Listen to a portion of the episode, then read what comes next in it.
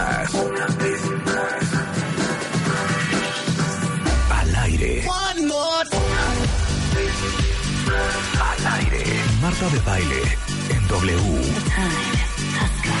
En vivo. En vivo. En vivo. Transmitiendo desde la cabina de W Radio para el mundo. En vivo. Al aire. 96.9 FM. Marta de baile W. Una vez más. I dynamo of volition, the pop pole position, automatic transmission with the O emissions. I'm a brand new addition to the old edition with the love unconditional. And I'm a drama abolitionist, damn no opposition to my proposition. Half of a man, half magician, half a politician, holding the mic like ammunition. And my vision is as simple as like, ain't no reason we should be in a fight, no demolition. Get the vote, get to see what you like. Procreation, compositions already written by themselves. Hackers for the people not believing in God. Good job, get 'em up way high, gimme, gimme that high five. Good time, get 'em way down low, gimme, gimme that low low. Bring 'em back again, gimme, gimme that high ten. You're the best definition of good intention. Ya saben que es The Dynamo Coalition y es el gran Jason Mraz, por si lo quieren. Quieren que traigan su iPod, ¿eh? porque es una joya, una joya. ¿Cómo están, cuentavientes? Muy buenos días, bienvenidos a W Radio. Estamos en vivo a partir de este momento, 10, 8 de la mañana, en la Ciudad de México, el resto del país. Y quién sabe qué hora es en Dubai. Y vamos a estar en vivo hasta la una y tenemos muchas cosas el día de hoy, pero... ¡Wow! Smack bumping and wrist lock, twisting up a wrist lock. Kid Icarus on the transistor.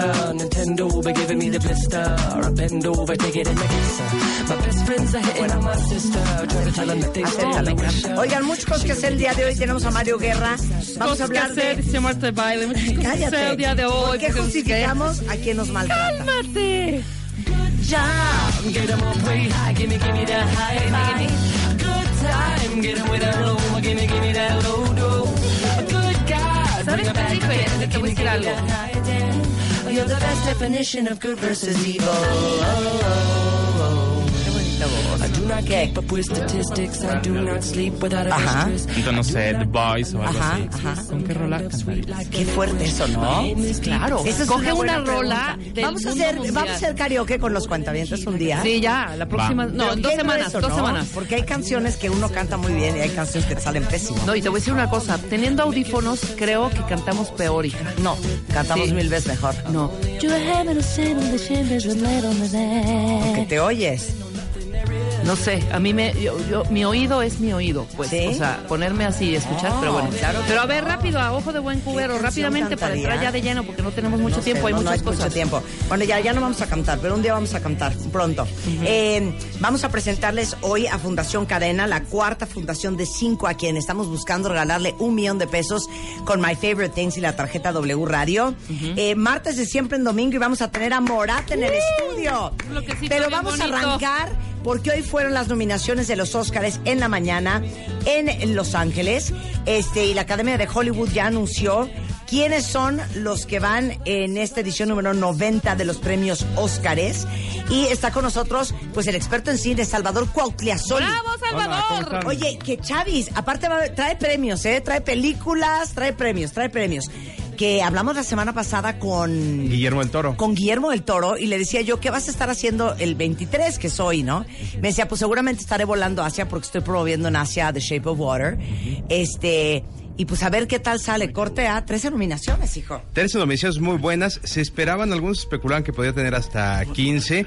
Eh, curiosamente, por ejemplo, en una que yo esperaba mucho que fuera maquillaje no estuvo nominado, tampoco en efectos especiales. Sin embargo, con lo que, con el presupuesto que él tenía para la película de 19 millones de dólares, lo que logró es maravilloso. Oye, y no se me hace mucho, ¿eh? No, es poco dinero, la verdad, para o sea, para las lanas que manejan allá de 150, 200 Sí. millones, 19 no es mucho. No, y para el resultado es una bicoca. O sea, es, es- Claro. es como tú entregar tu casa y decir solamente cuatro mil pesos, maestro, y que te, te encuentres con una obra maestra, es algo sensacional. Oigan, por cierto, la entrevista que le hice la semana pasada a Guillermo del Toro está arriba en wradio.com.mx, este, eh, para que si quieren escucharla en su totalidad. Pero a ver, ¿en qué salió nominado, Chava?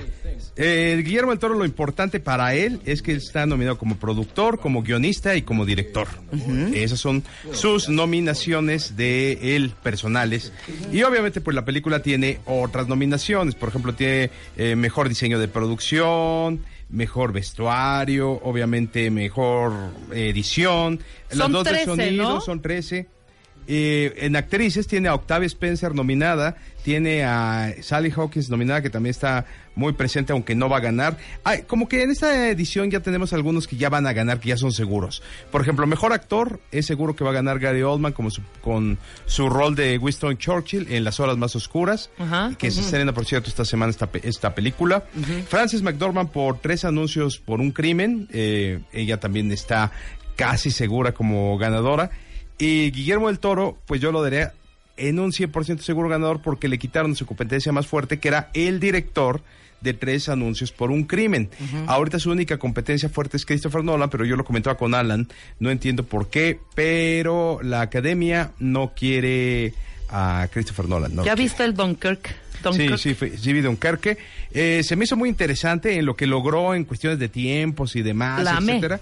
Es una muy buena película, pero eh, comparado con otras películas que tienen más espíritu de por parte de, de Christopher Nolan, que sientes más, ay, es el director por antonomasia, que nos mete en otros mundos, etcétera. Esta se me hizo pues una una superproducción más, una película Claro. más, no es así, Aparatosa, aparatosa. no así que tú digas, ay, quiero volver a verla cien mil veces. Sí. No, no estuvo. Oye, a ver, pero ¿con quién compite con 13 nominaciones en la historia de los Óscares? En la historia de los Óscares compite con Lo que el viento se llevó, que ganó ocho, con Eva al desnudo, que ganó seis Óscares, con Forrest Gump, que ganó también seis Óscares. Por cierto, Eva al desnudo en México se estrenó como La Malvada.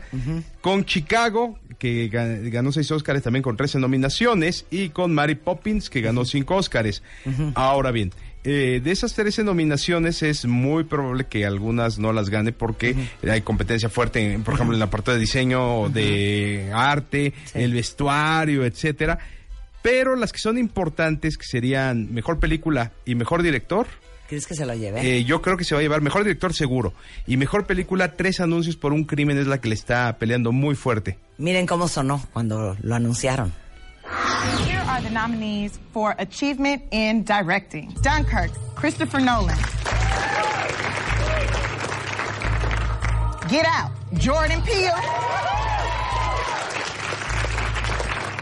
Lady Bird, Greta Gerwig. Phantom Thread, Paul Thomas Anderson. And The Shape of Water, Guillermo del Toro. Híjole. Ahí está. Oye, ahora. ¿quiénes tienen el, ahora sí que el, el Guinness Book of World Records de nominaciones en la historia? Walt Disney. El hombre más nominado y más ganador de todos los tiempos es Walt Disney. Bueno, el año pasado La La Land tuvo 14, ¿no? Eh, Eh, el- eh, sí, o sea, eh, yo, yo creí que me preguntabas perso- No, no, no. personal. No, películas. No, películas, la- las más nominadas son Titanic, La La Land y esas son las que se llevan Eva al todas. desnudo, ¿no? Ahora, realmente... Ahora, eh, perdón, Titanic sigue siendo la más, la más premiada. O Mm. sea, tenía 14 nominaciones y ganó 11 Óscares. Sí, Y no pero, puedo creer que oso de película. pero proporcionalmente... Ay, Marta, yo ¿Te amé gustó Titanic. O sea, no puedo creer. ¿Qué, qué opinas de Titanic, chaval? Yo desde siempre la vi como una telenovelota. Se me Es una hizo de- telenovelota, bueno, pero yo la sigo no puedo O sea, del creo- repele. Cada vez que la encuentro en la No, tele, no la- puedo. me la he hecho completa. No puedo con Titanic. Está No cañón. puedo, No puedo, ni con la canción. No puedo con Kate Winslet. Hasta no me puedo, eché la no- no investigación puedo. de que por- de que se hubiera se, hu- se hubiera salvado. Ay, no ¿Cómo con se llama? Cero lloré. Leonardo DiCaprio en la misma puerta. que sí cabía en la puerta. Cabía en la puerta y se hubieran Sí, salvado. se hubiera hubieran salvado salvado. los dos. Hasta esa investigación me eché. No. Tienes razón, Chava. Tienes toda la razón. Sí, Sí, es una, telenovela telenovela de oso. Pero es linda. Y, y- y James Cameron es de oso también. Sí te saca lagrimita. James Cameron no me cae bien, Y- pero la Cero te película saca me gusta. lagrimita, Lan. James Sí, Cameron tiene dos eh, películas, tiene las dos películas más ganadoras de dinero de toda la historia, Avatar y Titanic. Y Es Avatar es también de primer Cameron. lugar, sí, por eso. El primer lugar de las películas más recaudadoras son Avatar y después Titanic. Ajá. Eso es increíble para un solo director. Ahora, eh, tú men- men- mencionas cuáles son las que tienen más nominaciones y demás, pero la más ganadora, ganadora, es El Retorno del Rey, El Señor de los Anillos, porque de 11 nominaciones se llevó sus 11 nominaciones. Para que veas, esa es 11 una de las películas que no Sí. entiendo. Las Las 11. sagas de los anillos. y Perdón, de- The Lord no of the. Rings, si hubieras leído los libros de J.R. Tolkien, hubieras entendido todo. Sí, no entiendo nada. No sé ni de qué Prefiero va, ni de qué The viene. Lord of the Rings que Titanic. Hay Me una. imagino que sí, pero ahorita están vendiendo idea. una edición del Señor de los Anillos que tiene los tres tomos del Señor de los Anillos y trae un libro que te explica todo. Trae los mapas, las genealogías y todo para que estés. Y seguramente van a continuar con. ah, Ya ves que hicieron El Señor de los Anillos, luego El Hobbit, que es la precuela, y seguramente van a ser El Silmarillion, que son más historias. Y bueno, si están ver, en desacuerdo conmigo, ajá, síganme ¿qué? en arroba Salvador Cine. Estoy a punto de llegar a los 10 mil. Quiero ver si ahora con este anuncio de que me sigan en arroba Salvador Cine, llego a los 10K por primera vez. Ah, muy bien. ¿cuántos tienes, ¿Cuántos Salvador, tienes, Cine? Salvador, ahorita? 9553. Ah, sí No, le 100%, llegas, hombre. 100%. Vas a Arroba Salvador. Cine, porque aparte les conviene leerlo, porque ahorita está posteando muchísimo sobre las películas que hay que ir a ver, sobre las nominaciones. Obviamente vas a hacer todo un, una transmisión sobre el tema del Oscar. Lo voy a ir poniendo a lo largo de esta de toda esta semana, poniendo pequeñas ¿Qué capsulitas. son? ¿4 de marzo? Son el 4 de marzo, eh, es domingo, se recorrió para no coincidir con fechas de otros eventos, pero eso le da, eso le da más sabor, pero al mismo tiempo también erosiona las posibilidades. Acuérdate que esto es mucho de momentum, o sea, si viene un actor ganando, ganando, ganando todos los premios y de repente pasa mucho tiempo para el Oscar, es probable que se lo ganen otros, o sea, que, que pierda. Sí, Que- sí, sí. es- acuérdate que caballo que alcanza, gana. Claro. Pero eso no va a pasar con Guillermo del Toro, ¿eh? O sea, estoy casi, Oigan, pero ¿sabes qué es impresionante Guillermo del Toro? Porque, bueno, es talento mexicano, aunque Claro. no es una producción mexicana, que es tristísimo, ¿no? Que el negro González Iñárritu, Guillermo del Toro, Em- Emanuel Lubezki, este, Guillermo Arriaga, Cuarón. eh, eh, Alfonso Cuarón, se tengan que ir afuera para tener esos montos, para tener esas inversiones, para tener ese impacto, para tener toda la infraestructura que necesitas para hacer una película de alta envergadura. Y que en los, en los últimos cuatro años, pues este es el tercer mexicano, ¿no? O sea, nos llevamos por tercera vez este un Oscar. Cosa Eh. que no se podría hacer con la, la economía. Y es un poco, ¿sabes qué? Lo que pasa con la televisión en México, ¿no? Los dineros y los presupuestos no alcanzan para hacer la tele que hacen en otros países. Y Sí, por claro. eso no, ten- no terminamos de tener una televisión de primer mundo. Pero bien podríamos competir por una mejor película extranjera, que ahí eh, Sí, como han ganado, han ganado películas, ¿no? Han ganado nominados. películas que no, no son de alto presupuesto. No. ¿Cómo- cómo- ¿A qué te En refieres? película extranjera nunca hemos ganado un Oscar. No, nunca hemos ganado un Oscar. Y acuérdate ¿No? que en película extranjera, quien gana no es el director. Ahora ya en el Oscar que te dan sí están poniendo el nombre del director, pero quien gana es el país. Eh, claro, el y país. en la ocasión que estuvimos más cerca, precisamente con Guillermo el Toro y el laberinto del fauno, que estaba nominada en muchísimas más, ganó fotografía, ganó maquillaje y etcétera. A la hora de la hora, el secreto de los otros de Alemania se llevó el Oscar. Entonces ahí sí nos lo ganamos. Pero efectivamente hemos estado muy nominados, pero no ha ganado. El primer Oscar que ganó México es Centinelas del Silencio, que es un documental de Arango. Pero después eh, ha habido otras películas que eh, han estado nominadas, no se lo ha llevado Macario, por ejemplo, que se lo hubiera podido llevar, etcétera. Claro, Hay otro mexicano, el, el productor de Loving Vincent, en mejor película de animación. Eh, dime el nombre de ese productor porque es, es mexicano. También. Bueno, y también tenemos, por ejemplo, como tema mexicano Coco. Coco. Es decir, eh, al día siguiente voy a ver los tuitazos del señor Trump, porque cuando ganó Alejandro González Iñárritu, no solamente tuiteó, habló por teléfono a uno de sus noticieros eh, que le seguían el juego cuando todavía era candidato, y se empezó a quejar de que por qué ganaba González Iñárritu, que era una noche para México y no para... Y ahora va a ser lo mismo cuando gane Guillermo del Toro.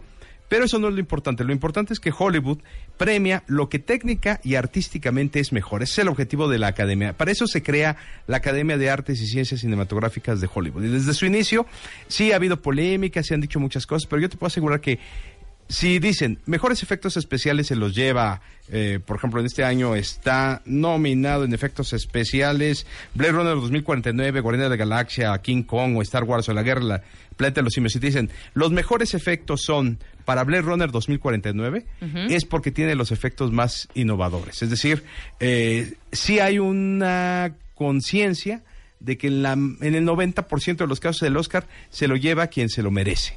Claro. Ay, Salud. Salud. que- que que- a ver, ¿podemos hablar actrices? Actrices, ¿qué te Y parece? actores protagonistas. Bueno, pues actor protagonista ya es seguro y actriz también. No, a ver.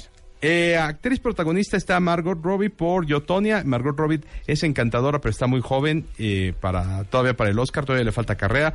Sally Hawkins por La forma del agua, que hubiera tenido la gran oportunidad, pero ahorita le decimos quién se lo gana. Saoirse Ronan por Lady Bird, que dicen que está buenísima, no la he visto. Meryl Streep, que ya es casi como una tradición, Meryl ¿no? Si no, puede es- ser. si no está Meryl Streep, no son Oscars. Exacto, es, co- es, es como decir, eh, no sé, ¿qué se come siempre en los bautizos? Eh, en los bautizos siempre te dan ¿no? No, pues como papaya pasada, ¿no?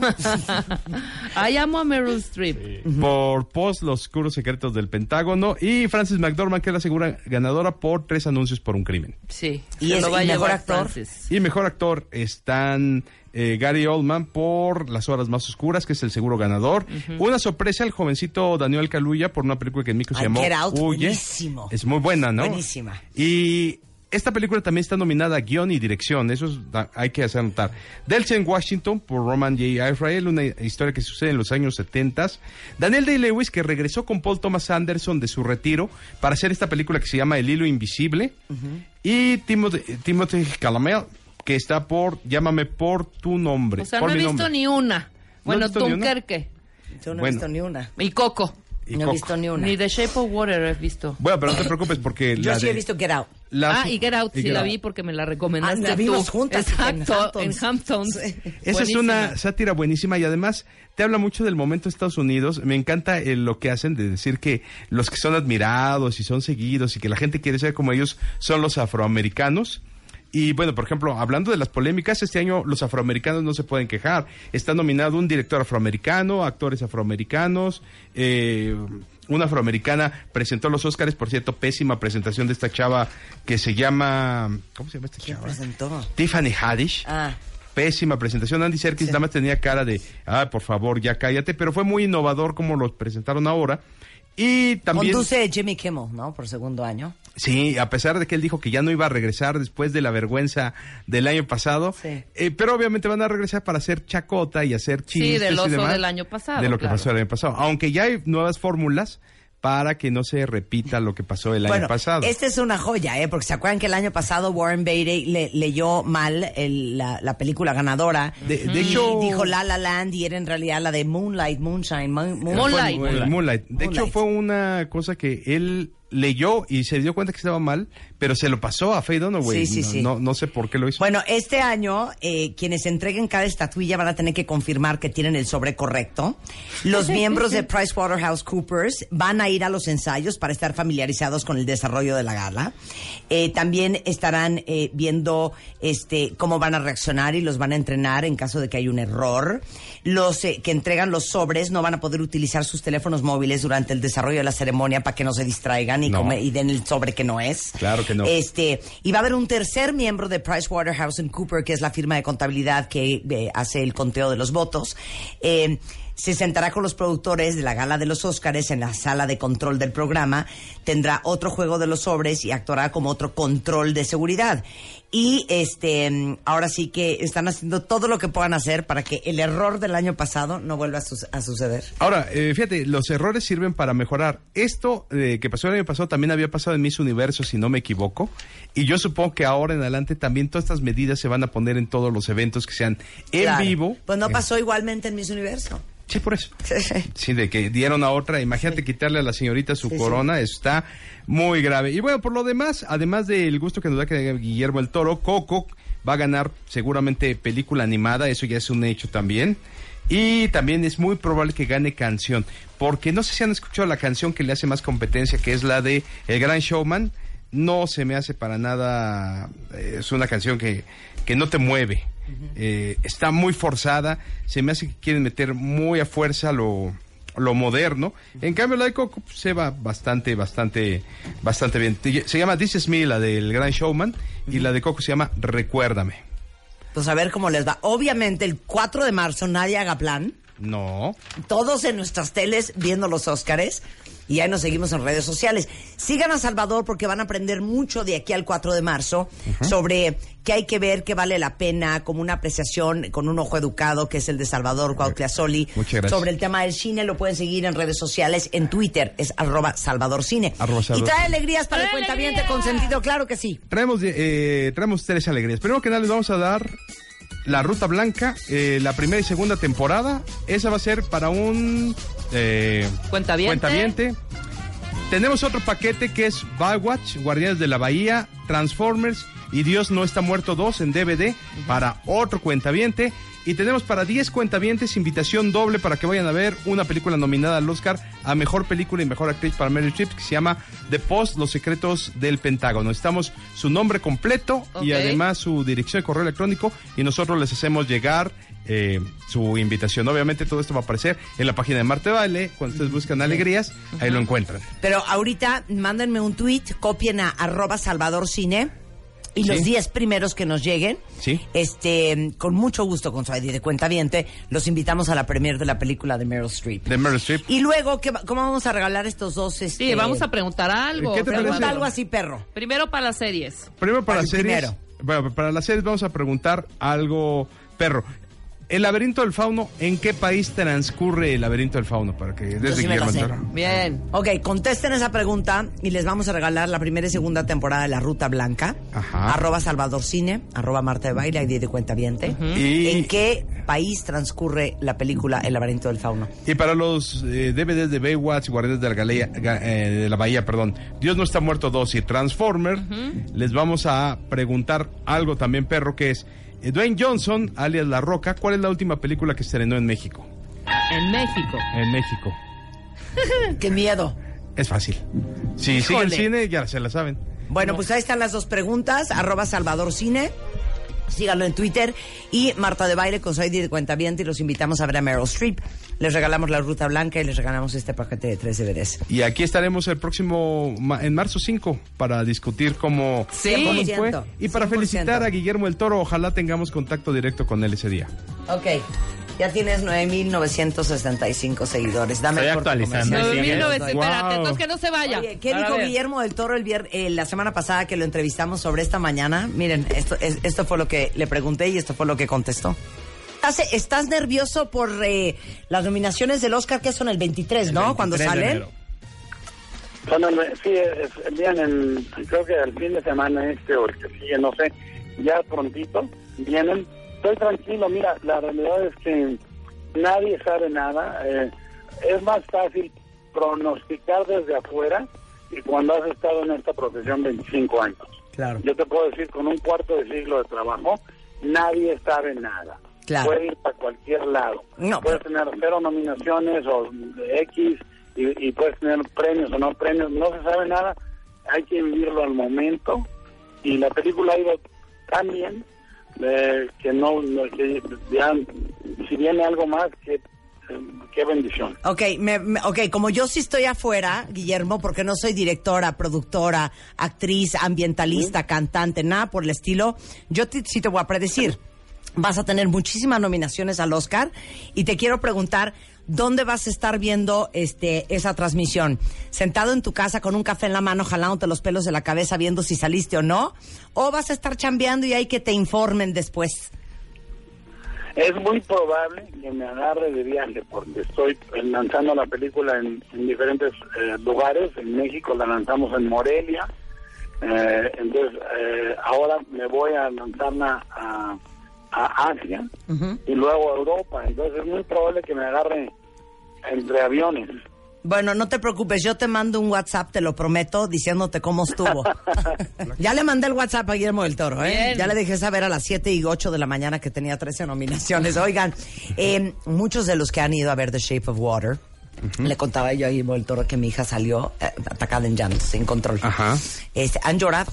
Claro. Y una de las preguntas que le hicimos Salvador a, a Guillermo del Toro es sobre el proceso creativo de escribir una película como esta. Exactamente. Eh, esto es muy importante porque ya ves que ahorita han acusado de plagio la película con una que se llama El espacio entre nosotros, un cortometraje que pueden ver ustedes fácilmente en YouTube.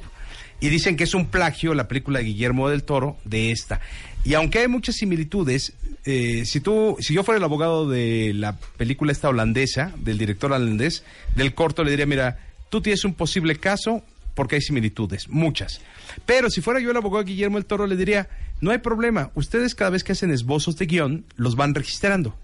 Y entonces los que tengan el tiempo anterior son los que ganan. Entonces no, no pienso yo que haya ahí posibilidad alguna de que prospere nada en contra del plagio eh, que se le está acusando a, a Guillermo del Toro, ni siquiera creo que se intente acción judicial y lo importante es que efectivamente el proceso creativo es muy importante. Esto de cuando estás en un cuarto y dices, imagínate un monstruo que viviera en una en una pecera y entonces alguien dice, oye, pues a lo mejor alguien se enamora, eso lo apuntas en una tarjeta y los vas juntando y demás y así se hace una lluvia de ideas y de repente ya tienes un guion maravilloso. Esa es la forma de escribir los guiones actualmente. Claro, luego hay que estar ordenando y, eso, y Claro. escribir, es lo difícil, pero las ideas fluyen. Claro. Bueno, pues esto contestó Guillermo del Toro a esa pregunta. Y con esto nos vamos a ir a corte, pero regresando, pues esta gran banda colombiana desde las afueras de Bogotá hasta el estudio A de W Radio, con cuentavientes en vivo y todo, Morat is in the house. Regresando Bueno, del corte, no se vaya.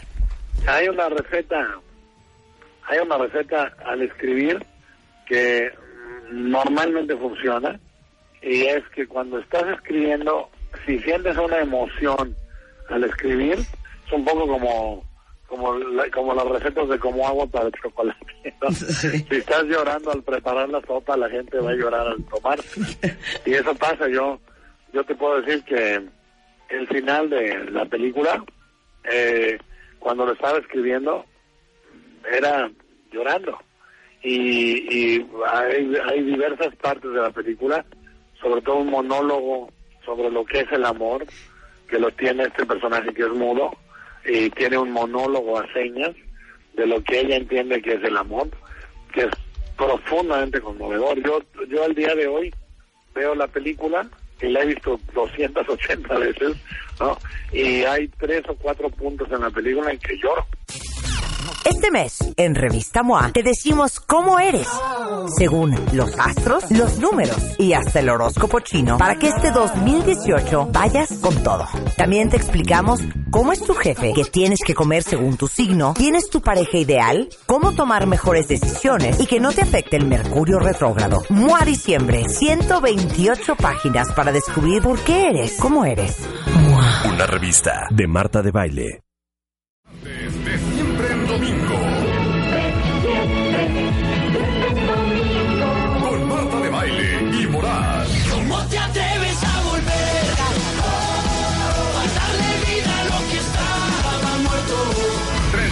Transmitiendo vía streaming y Facebook Live. Conéctate ahora. Solo por W Radio. Ladies and gentlemen, boys and girls. ¿Cómo se llama el barrio? Usaquén. Usaquén. Eso suena como que es de Tokio, ¿eh? No me engañes. Estamos transmitiendo vía Facebook Live y vía live stream con cuentavientes en el estudio. En lo que viene siendo, ¿cómo, ¿cómo le bautizamos esta sección aparte de martes de siempre en domingo? Sí. Pero le pusieron un nombre, conciertos de baile o cómo era. Conciertos privados, exacto, de baile, porque aparte déjenme decirles que los invitados de hoy, aunque me vale que traigan como instrumentos en, en las piernas y así, son colombianos. Y si algo saben hacer en Colombia es bailar. Y entonces por hacerle, ¿qué? Y son berracos. Entonces tienen que bailar con nosotros porque este, este programa lleva ese apellido. El día de hoy nos da muchísimo gusto presentarles. ¿Cómo se llama el barrio otra vez? Usaquén. Usaque, a las afueras de Bogotá. ¿Qué? Usaquén. Usaquén. A las ¡Ya! Martín. Desde Usaquén a las afueras de Bogotá, desde Colombia, para México son Juan Pablo, Simón, Martín e Isaza Morat en vivo. ¿Y cómo te atreves? Hoy me pregunto qué será de ti. Te tuve cerca y ahora estás tan lejos. Pero prohibirme recordar lo nuestro es imposible, es imposible. No me perdono, sé que te perdí.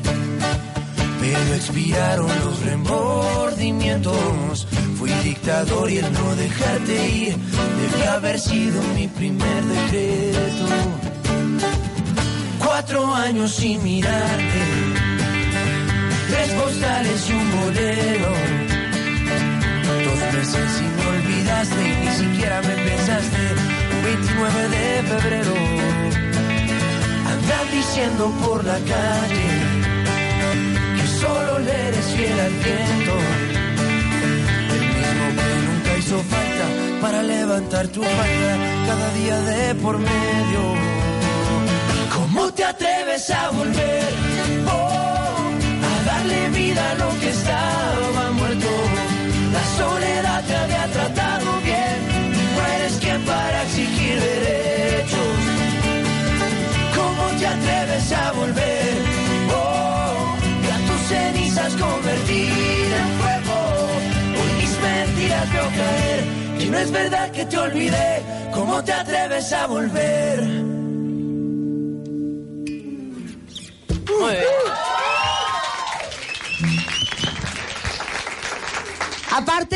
re- merecen un aplauso tanto en redes sociales como acá, porque ayer recibieron un disco de doble platino por más de 120 mil copias vendidas. Un aplauso para Morat. Que es que no sé dónde parar. Me pararé aquí. Me pararé aquí. Este, el disco se llama Sobre el amor y sus efectos secundarios. Fíjense que en el programa nunca hablamos del amor y no sabemos para nada de los efectos. O no, cuentavientes. A ver, échenme los efectos secundarios del amor. Uy, hay muchos, hay muchos. Yo creo que eso es parte de la magia, ¿sabes? A ver, y y a ver. precisamente, a ver, yo creo que hay dos momentos como muy particulares cuando uno está enamorado. Cuando uno está enamorado y le corresponden, y cuando uno está enamorado y no le corresponden, ¿no? Sí, Entonces, cierto. Digamos que con esas dos, de ahí se desprenden un montón de cosas. Y sus por- variables, ¿no? Cuando estaban, Exacto. estábamos enamorados y nos correspondíamos, y luego cuando yo te sigo correspondiendo y tú ya te rajaste. O tú me corre, o, o sea, o tú me amas y yo no te correspondo, ¿sabes? Esa es triste Exacto, también. exacto. O cuando un día nos damos cuenta que ninguno de los dos se ama ya. Exacto. O sea, eh, digamos que están todas las O cuando yo te, sí te quiero, pero tú ya no me quieres a mí porque ya te Exactamente. fuiste. Nos podemos quedar toda la tarde Una y otra mezclando, mix and match, pero bueno. Oigan, estos, ustedes sí se conocen desde chiquitos. Sí. ¿Cómo nace la banda?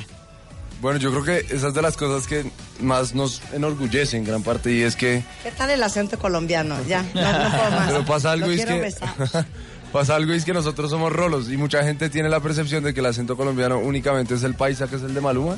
Ajá. Pero nosotros no somos paisas, somos bogotanos y Ajá. hablamos un poquito distinto. Pero bueno, eh, ¿de qué estamos hablando? Espérate, no. A ver, ¿Cómo esto quiero aclararlo. Tuvimos a Maluma acá hace no tanto. Este, Y ya puedo hablar como Maluma. a ver, ¿cómo, ¿cómo habla Maluma y cómo hablan ustedes? Entonces, ¿qué, princesa? ¿Cómo vas? ¡Claro! A ver, entonces vamos a hacer, Juanpa, tú en un bar y vas a ligarte, Wow. ¿cómo se dice en colombiano ligar? A coquetear, A sí. coquetearte con una mujer. Me lo vas a hacer versión Maluma, que Maluma es de dónde? De Medellín. De Medellín. Pues, creo. Y Creo, versión, versión bogotana. ¿Ok? Ok. Pero así súper estereotipo. Sí, o sea, sí, tú empújalo, empújalo, empújalo. Ah, no, pues mamita, venga, le invito pues a una copa, venga para acá. Pero Eso es paisa. Es que así hablaba el patrón del mal. Exacto, claro, exactamente. Pablo. Escobar, Era de Medellín. claro. Sí, no, que es cual. como medio español andaluz, pero cubano, pero sí, no sé. sí, ahí es una mezcla rara. Ok, ahora, ¿cómo ligaría a un hombre de Bogotá? Uf, es que ahí me la ponen muy difícil. El rolo máximo, saca tu Sí. rolo interior. ¿Saco el rolo? ¿Saco el rolo? ¿Qué es el rolo? ¿Qué es el rolo? Rolo, rolo es, o sea, como chilango es a... Pero, a- o sea, es la forma en la que le dicen a los bogotanos en Colombia. pero Ah, bueno, Entonces, si digo yo soy Rolo, ya saben que eres de Rola, soy de Bogotá. Exactamente. exactamente. Es que Rola aquí es lo que van a tocar después de esta conversación. Pero- Claro, claro, claro. Ok, a ver, échate Pero bueno, un pero, toda- pero, entonces toda, toda echar el acento rolo más representativo, digamos que, del cual todo el mundo se burla, ¿sí? Ok, venga. Que es, que es, eh, digamos, el más fresa de Bogotá. Ok, sí. Entonces, ay, venga y se toma una copita conmigo, venga para acá y se toma algo. sí. Digamos que es la exageración ¿Qué por completo. jotería? Sí, Es horrible, es horrible. Es horrible. sí, sí, sí, tal Pero cual. ustedes no hablan así. así. Pues eso creemos. Bueno, Intentamos. ahora, ya, ya saben cómo hablan los superfresas aquí. No lo tengo tan claro. Ok, un poquito, Te sí. diría algo así de, oigan, qué padre que están aquí. Se los juro que amo su música y amo Neta. sus videos. Y estoy, neta, Neta que súper sí, güey. emocionada, oigan. ¡Qué increíble! Esa es la voz súper fresa. Sí, no Pero estamos- así no hablamos en este programa. Oye, entonces, bueno, se conocen desde chavos. Sí, desde muy chiquitos. Sí, estaba diciendo que eso es de lo que más nos enorgullece porque es una banda 100% orgánica, por decirlo así. No tuvimos que, que hacer ningún casting, ni ninguna cosa de esas. Y ya nos conocíamos desde mucho antes de juntarnos. Entonces lo hace mucho más llevadero y divertido. ¿Y qué es? Es como po- pop, pero es como folk, pero es como qué. Sí, bueno, yo creo ¿Cómo que... se definen? Ya sé que todos los artistas dicen, mira, no nos gusta ponernos etiquetas, nos gusta tener la libertad. No, ¿Pero yo- qué son? Yo creo que en este momento la música sí es un poco lo que tú dices, porque las canciones son pop, pero tenemos instrumentos un poco derivados del folk, entonces sí, pop, Sí. pop folk me Sí, parece sí, una buena por eso forma yo quería hablar también con Juan Pablo. No hubo un momento en que le dijeron, Juan Pablo, sí puedes estar en el grupo, pero ¿por qué un banjo, hijo? Sí, no, de, de hecho, de hecho fue al contrario. Me dijeron, puedes estar en el grupo, pero si toca el banjo. ¿Sí? sí, sí, sí. Pero tú eras guitarrista. Sí, yo tocaba mucho guitarra y, y todavía, la verdad. Ok. Pero, ¿Y pero fue una cosa completamente circunstancial. O sea, ver, ya, ya dejándonos de lado bromas y tal. Eh, simplemente queríamos probar algo nuevo. Y en el momento en que empezamos a grabar nuestra primera canción, digamos con aspiraciones completamente profesionales, que en su momento era mi nuevo vicio, junto a una mexicana, Paulina Rubio. Sí, sí, sí. Eh, queríamos explorar nuevos sonidos y nuevas cosas y dijimos, ¿por qué no un banjo? Simón Ahora- tenía una amiga que, que tenía un banjo, que había traído de España una cosa bastante extraña. Y el, el primer banjo español del mundo, pues. Oye, pero, pero tuviste que aprender a tocarlo. Sí, sí, No una locura, porque además, guitarra. imagínate el problema de encontrar un profesor de banjo en Colombia. O sea, creo que no hay. Él es el profesor de baño en Colombia. Y entonces, Entonces, nada, fueron varias noches difíciles de, de estar pegado en YouTube viendo a ver cómo es que se tocaba esta cosa y, y, Y ahí va. y- y tocar mucho y, y, y cogerle mañas y mañas y mañas hasta que por fin salió algo de sonido. ahora, yo, yo platicando con Martín y con Simón, eh, no sé si lo sepas, pero sí te lo quiero A ver. comentar. Ahora, 2019, que venga el nuevo disco, Ok. en vez de banjo va a ser un ukulele. Ah, pero estás de buenas, ya tocamos ukulele. ¿Ya te Sí, ukulele? sí, sí, sí, a ver, sí. esto está divertido. A ver, la siguiente canción es Amor con hielo. Amor con hielo. Sí, Amor con Entonces, hielo. échate tú Amor con, con, eh, Amor con hielo, una estrofa en guitarra normal y luego que Juanpa se eche el, el- el ukulele, el banjo. Ok. ¿Ya? El ukulele en ba- Uy, pero eso No, está... el banjo. Ah, vale, vale. Él en versión clásico. No, tú no. ¿Pues qué es? Tú no, cada uno. Ah, va, pero Tú cantando. no, no, no. Échate una cosita. A ver, a ver. Estamos- No estamos se les va a estar lentos. explicando las cosas 20 veces. Vamos, vamos, vamos, dice. Tú solo una estrofa. Vamos, dice Luego él solo otra estrofa para ver qué es, cómo suena diferente. El verso de Amor con hielo en guitarra es así.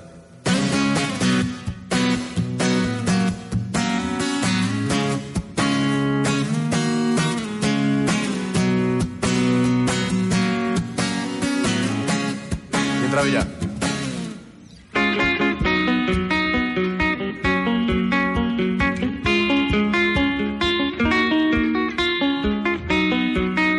Sí, sí necesita compañía. Sí. Esto es Amor con Hielo y es Morata en el estudio, live stream y Facebook Live. Venga. Dice. Tú sigues siendo la prueba que hay victorias que se pagan con dolor, que en el amor y en la guerra todo vale.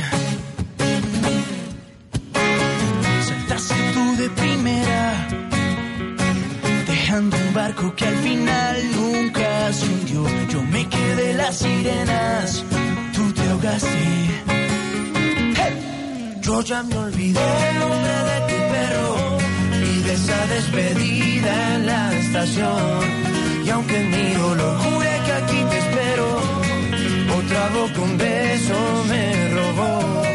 Y eso que tú tanto dices que te debo, se lo llevo. No vengas a cobrarme porque no te debo, no te debo nada.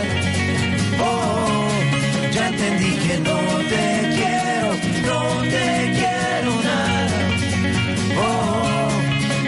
te extrañé, ya ha pasado tanto tiempo que te olvidé. Porque quien pegó primero no es siempre el que gana. Oh, Intenté salvar todo este amor con hielo y se murió. Muy bien. Oigan, aparte, para todos los que nos están viendo, van a estar en el Auditorio Nacional el 26 y 27 de enero eh, a las ocho y media de la noche, lo cual es un big deal porque ya estuvieron sold out en, en el Plaza Condesa y todo este rollo. Les va impresionante. O sea, cuando estábamos viendo sus videos ayer, ¿me explican por qué tienen 96 millones de views? No, yo creo que tampoco entendemos. Todavía nos Que nos expliquen a nosotros. a nosotros también. O sea, siguen, siguen autoimpresionándose. Sí, constantemente. Pues por ejemplo lo que estabas diciendo de- de- del auditorio y el Plaza Condesa, etcétera. A nosotros la primera vez que nos dijeron que íbamos a hacer un Plaza Condesa acá, acá en Ciudad de México, nosotros les dijimos como, ¿seguros? ¿será que, 200? vamos a, ¿Será que vamos a llenarlo? Estamos asustados. Y el hecho, digamos, de que haya sido tan rápido como el Condesa, luego el Metropolitan, luego los primeros auditorios el año pasado, ahora eh, un tercer y cuarto, ¿sabes? Como que ya las palabras como que dejan de, de poder describir exactamente lo que uno siente porque ya como que uno no sabe muy bien como uno como que uno se ha sorprendido tantas veces y al mismo tiempo sigue asustado que, que es difícil uno poder como encontrar una forma de describirlo. Oye, quiero pensar, porque aparte los veo tan chavos a los cuatro, que hay tanta gente que ve este programa, que ama la música y que son músicos ellos también. Y ustedes empezaron, eh, pues me imagino que jugando, jugando con todo este sueño de poder hacerle en el mundo de la música. ¿Quién los descubrió? Es una pregunta chistosa. Porque... O sea, pensé que iba a decir estúpida. No, realmente nosotros tocamos en un bar en Bogotá. Y en ese entonces nosotros estudiamos música un tiempo en la universidad y después y antes de la universidad en una academia de música. Y, y conocimos una niña en la academia de música y, y la niña nos llegó un día con el cuento de que su novio era manager y que no sé qué. Y nosotros como que no le creímos mucho, pero ella nos dijo como, no, yo les quiero conseguir una cita para que hablen con mi novio, no sé qué, él es manager y nosotros, bueno. Fu- Fuimos a, a vernos con este supuesto manager, novio de nuestra amiga, y terminó siendo el manager de, de un grupo en ese momento que se llama Cali el Dandy, que es otro grupo colombiano. Y después fue a vernos a... to- Entonces nos reunimos con él, me estoy saltando un poco la historia. Y nos dijo que no, que no, que nosotros hacíamos una música que no, que ahora es reggaetón y que eso no... ¿Cómo Y- se llama ese güey? Se llama Pedro, ¿Cómo se pide? Malaver. Y después... Hazme zoom, permítame. No, pero espera, no, tienes que terminar la historia. Ah, ok. Sí. Después la novia lo llevó más o menos obligado a vernos un concierto. Y después del concierto le encantó y nos llamó y seguimos trabajando con él. Me sumen. ¿Sigue trabajando con ustedes? Sí. Te amamos, Pedro. Qué increíble. La visión que tuviste, qué, qué sensacional. Oigan, ya hicieron cosas, eh, besos eh, eh, en guerra con Juanes, ya trabajaron con Alejandro, ¿con quién? Con Alejandro Fernández, bueno, con Paulina, eh, ¿quién me falta? Bueno, hicieron la, la, la música de Minions, Sí, ¿no? Una canción, estuvieron nominados para los Grammys. Así como los vendes sencillitos, son buenísimos, ¿eh? Ahora, de bailar, ¿quién No, bailaría? Poco, poco. No, no seas pesado. No, yo creo que el que mejor se le da. Pilas, pilas. Va, vas, vas. Aparte me dijeron, Sí, tu Martín- gente, y Martín baila que el más penoso de todos era. Martín. El más penoso, sí. Y entonces eres el que... Es que, es que yo tengo un issue con la bailada. Porque yo tengo un marido, Martín, Sí. que, que iba mucho a Colombia antes de conocerme, Y ¿no? aprendió a bailar. Y entonces me Ah, dijo de que una noche estaba acá ¿no? en un antro en Colombia. ¿Cómo se llaman los antros en Colombia? Rumbeaderos. rumbeadero. Discoteca rumbeadero, sí. Ah, Exacto, un rumbeadero. Y que se la pasó bailando toda la noche con una colombiana. Y que la colombiana le ofreció llevarlo a su hotel. Y que lo llevó a su hotel. Y que ya, y que él se bajó y se fue a su cuarto a dormir. Falso. Ahí está. Es falso. Mira. Entonces yo ahora quiero bailar con un colombiano. ¿A bailar? Párate. Eso. ¿Pero qué van a bailar? Y es verdad, eso me dijo ¿qué? Spider-Man. A ver, venga, ¿cuál canción es? Pero denos volumen acá, ¿eh? No, no, un merenguito, una salsita. Ahí está. Es como, como vallenatón. ¡Ay, qué cosa más rica! Dame la canción. Era de un barrio pobre. Del centro de la ciudad. Uy, no me acuerdo. La No, la bilirrubina, la bilirrubina. La bilirrubina, la bilirrubina te saca adelante. La bilirrubina. Esa es una canción sota. Pégale.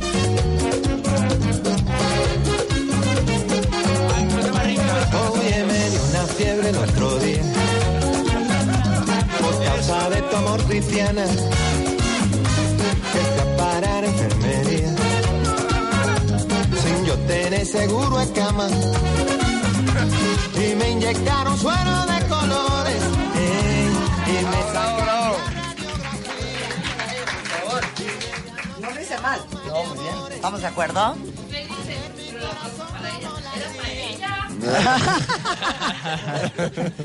Oigan, el disco es sobre el amor y sus efectos secundarios de Morat. ¿Por qué es Morat? ¿Por qué se llama Morat? Simón va a contar la historia. Bueno, la historia. Pero la de estas, ¿cuál? Y no, no te eches el de cuando éramos niños. O, O sea, no. no la de verdad, la, No. la otra, la que siempre contamos. No, no, la de verdad. No, no mentiras. A ver, la historia, lo que pasa es que a las afueras de Bogotá, nosotros teníamos un- como una finca, uno de nosotros, y digamos que mientras íbamos creciendo, ¿sabes? Como que era la finca a la cual terminábamos yendo algunos fines de semana como, no sé, a pasar el rato, a hacer un asado, lo que sea, y, y a medida que fuimos creciendo, digamos que las guitarras se fueron volviendo como acompañantes de estos paseos y, y siempre terminábamos tocando y digamos que pasando un buen rato con instrumentos. Y eventualmente, en el momento en el que uno le toca ponerle un nombre a, a la banda, eh, Eso es muy difícil. es muy difícil porque nada nunca suena bien al principio, ¿sabes? Un- o sea, ¿Cuáles eran sus opciones? Uf, uf, había varios.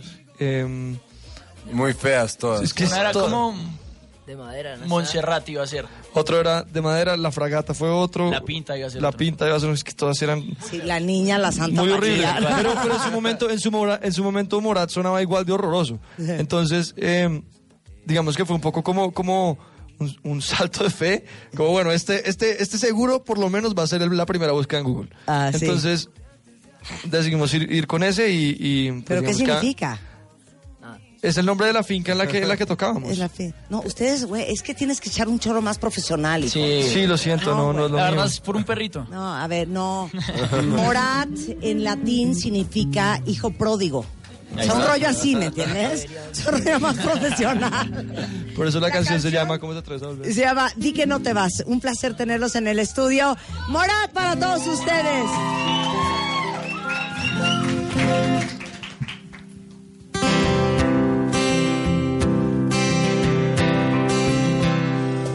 Me ha costado tanto robarme tu corazón que no pienso devolverlo en un buen rato. Antes de irte ponlo en hielo dentro de cualquier cajón, que si se pudre ya no podré perdonarlo. Nos hizo falta tiempo pero no sobró el sudor, aquel que yo escurrí de tus mentiras. Como esa de que te ibas a quedar toda la vida. O la otra de que no habría despedidas. Y no voy a quedarme con los brazos cruzados. Pero el tiempo no te quiere dejar ver el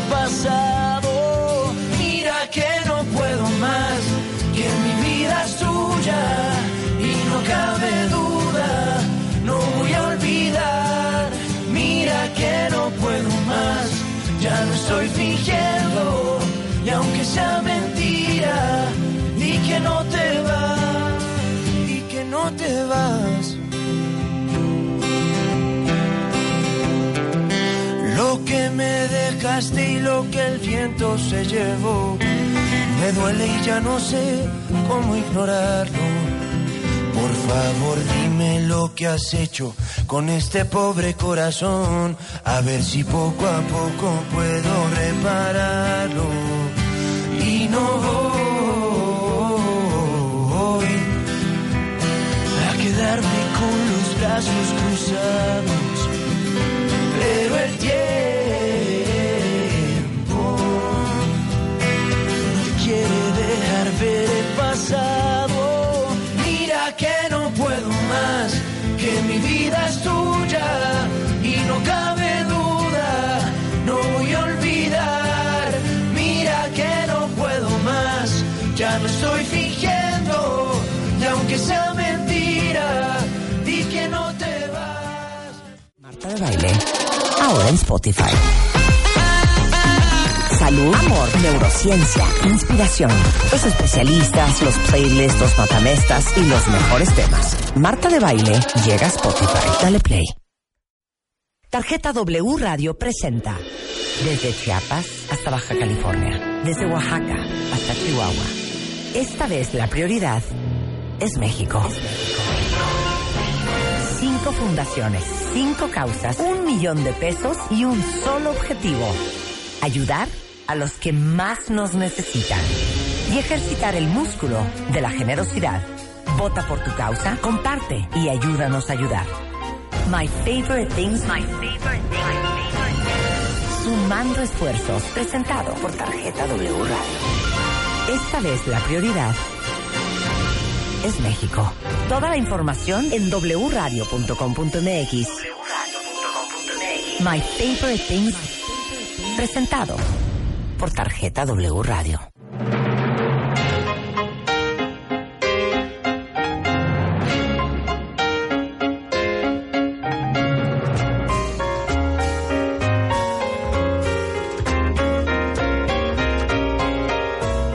Ahora sí que se nos contó el qué hacer. En fin, son las 11.36 de la mañana y como les estaba diciendo Alan, eh, en diciembre tomamos la decisión del millón de pesos que le íbamos a regalar a uno de ustedes cuentavientes. Se le íbamos a regalar a quien más lo necesitara.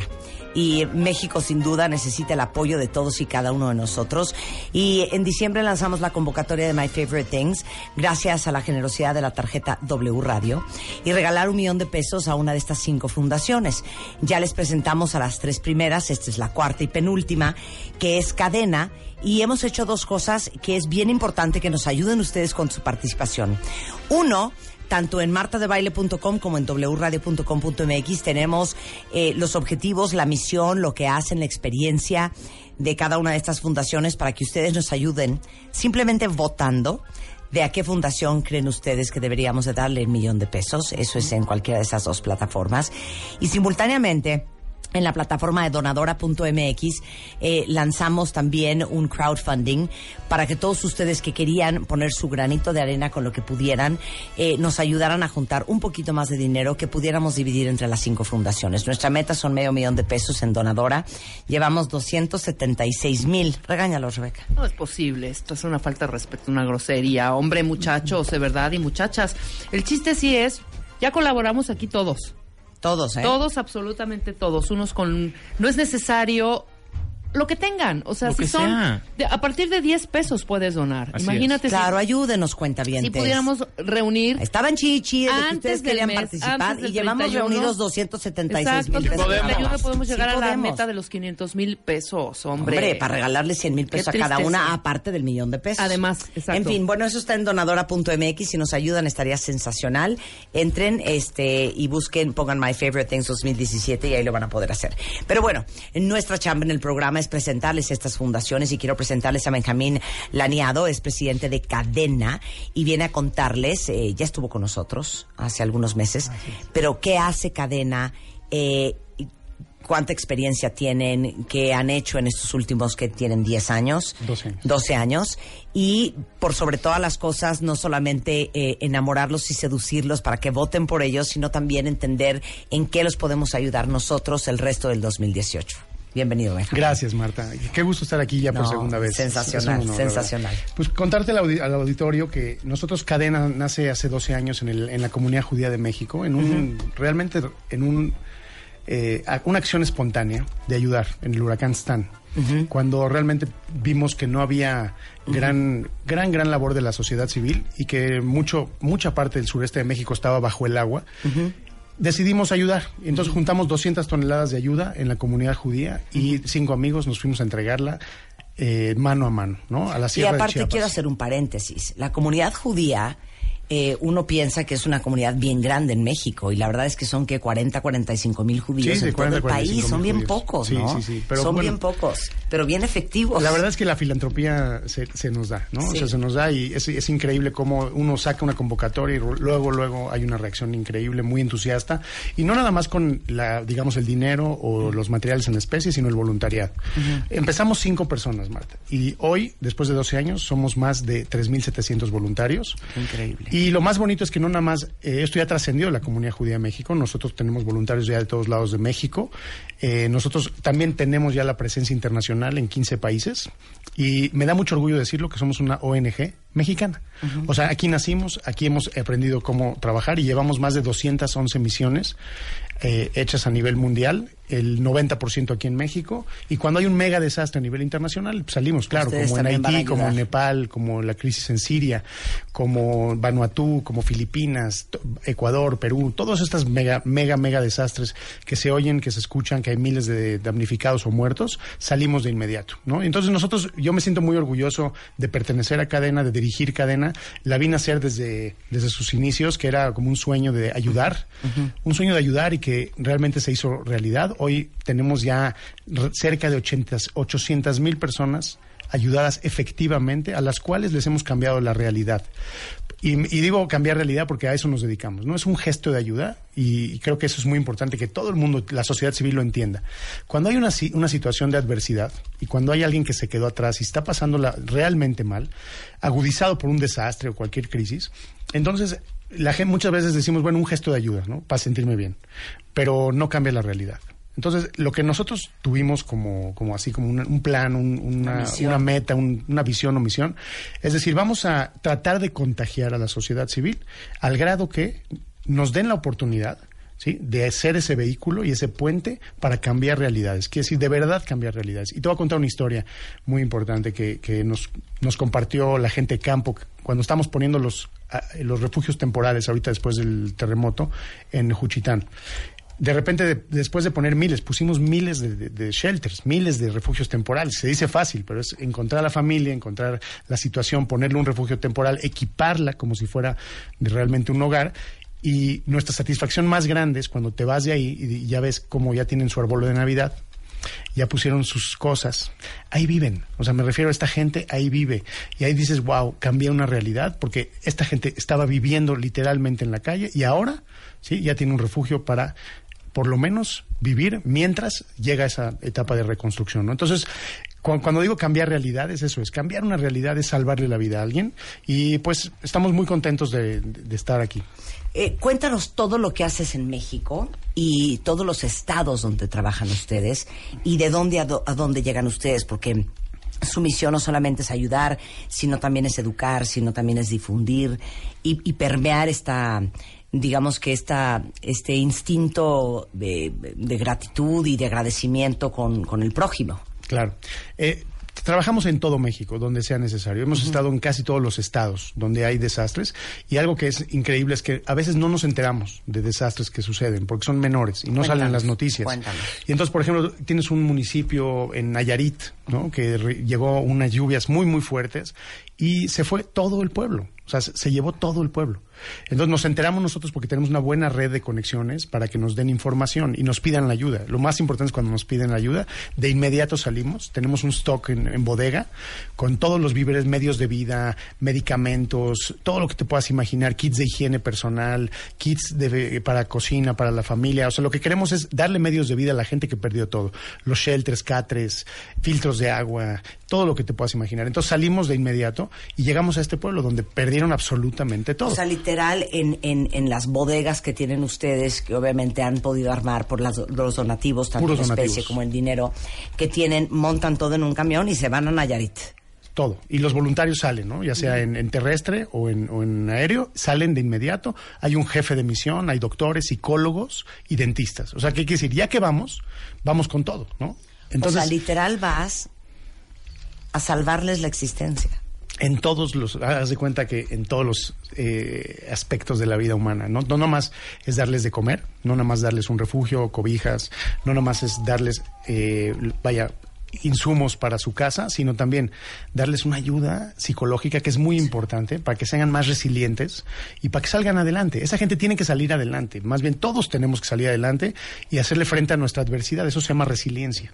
Entonces, si tú le ayudas psicológicamente en las primeras horas de su crisis, le diste un empujón gigantesco para que pueda él mismo salir adelante. La misión de cadena, para que me entiendan, es que en unos años digo, a lo mejor soy utópico, no nos necesiten. O sea, quiere decir, darles, darle a la población más, más marginada, la que se quedó atrás, todos los medios para que ellos mismos dignamente puedan vivir y, ser autosuficientes. ¿no? Entonces, eso se llama ayudar. Ese es uno de nuestros grandes, grandes pilares filosóficos. Y la ayuda viene eh, en, muchos, en muchas maneras. Tenemos un equipo de rescate y creo que somos un- la única que yo conozco a nivel mundial, eh, ONG, que tiene todos los aspectos de la ayuda humanitaria cubiertos. Quiere decir, tenemos un equipo de rescate de más de 40 personas, altamente entrenados, se entrenan en Israel, los mando cada año dos meses de sol a sol a entrenar con los mejores instructores del mundo. eh, y regresan. Ese equipo es- está muy altamente entrenado, altamente equipado, ¿eh? con tecnología. De hecho, por eso pudimos hacer, gracias a Dios, tantos buenos resultados, salvar tantas vidas ahorita en los sismos. Y este, este es un equipo que sale de inmediato, es un equipo de respuesta inmediato. No nada más saben rescatar, sino saben sobrevivir. Entonces yo los mando de volada, de volada, eh, ya sea nacional o internacional. Llegan, rescatan, hacen una evaluación para que luego llegue la musculatura de la ayuda humanitaria, ¿no? De ca- de de, cadena. de cadena, con todo lo que te comenté antes. Y, eh, pero tenemos que saber bien en cantidad y en calidad, o sea, qué se necesita y en qué cantidad. No podemos llevar cosas que no se- Tú no puedes llevar a la Sierra Tarahumara una lata de atún porque no se la van a comer. ¿Me explico? Y de repente llegas a lugares en la Sierra de Chiapas que también tienen ciertos usos y costumbres que tienes que respetar, porque tenemos que poner al ser humano en el centro siempre, ¿no? Entonces, eh, ese equipo es muy, está muy bien capacitado para hacer esa intervención y darnos toda la información para que podamos llegar. Al mismo tiempo, hacen un trabajo psicológico con la gente que está eh, dañada. Muchos niños, trabajamos con muchos, muchos niños. Tenemos un programa que también ellos eh, implementan, que son unos libritos de resiliencia magníficos, donde es un taller para los niños, donde después de unas horas les ves otra vez la sonrisa en la cara, ¿no? Y eso es lo más importante. Trabajamos con esos niños. Y luego trabajamos con todos adultos de todo tipo de edades y al mismo tiempo ponemos filtros de agua en toda la zona para que por lo menos el agua potable esté garantizada, que es un medio de vida muy importante. Entonces, eso es lo- nuestro primer equipo de, de respuesta inmediata. Y luego llega, después de una semana, llega ahora sí las misiones con voluntarios que no son calificados. Por eso yo invito a todo el auditorio a que se meta a, a cadena.ngo y se meta como voluntario, se inscriba como voluntario y venga con nosotros llevamos voluntarios y esa, esa gente tiene un face to face, un cara a cara con alguien que realmente necesita. Y, a- y ahí entramos a la- al otro aspecto que tenemos que es el de educar. Cuando llevamos gente normal, gente de la sociedad civil, a un desastre o a una situación de crisis humanitaria y salen de su burbuja y salen de su coti- cotidianeidad y ven realmente La realidad de la realidad de la mayor cantidad, la mitad del país por lo menos, ¿no? En México tenemos más de 50 millones de personas viviendo en pobreza extrema, ¿no? Y así está toda la situación en Latinoamérica y en casi muchos países del tercer mundo a nivel mundial. Entonces, eh, esta gente tiene ese, ese face to face. ¿Qué crees que sucede? Hay una transformación, hay una transformación cognitiva, te lo juro, en, la, en cada persona, y lo tengo yo como, lo sé porque nos los dicen, nos los dicen, nos los agradecen. Hemos cambiado miles de vidas de la gente que ayuda. Entonces, aquí la sorpresa es que no sé quién más se ayuda más. Si la gente, la que recibe o la que da. Pero lo más bello es que eso del acto de dar, no importa quién reciba y no importa quién dé, el acto de dar es lo mágico que, que creamos en el mano a mano, porque también vamos no nada más a entregar cosas materiales, sino vamos a entregar corazones y sonrisas. Llevamos, eh, en la comunidad judía hay muchos líderes juveniles, hay muchos movimientos juveniles. Entonces llevamos a todos estos chavos que saben jugar con chavos y saben manejar chavos.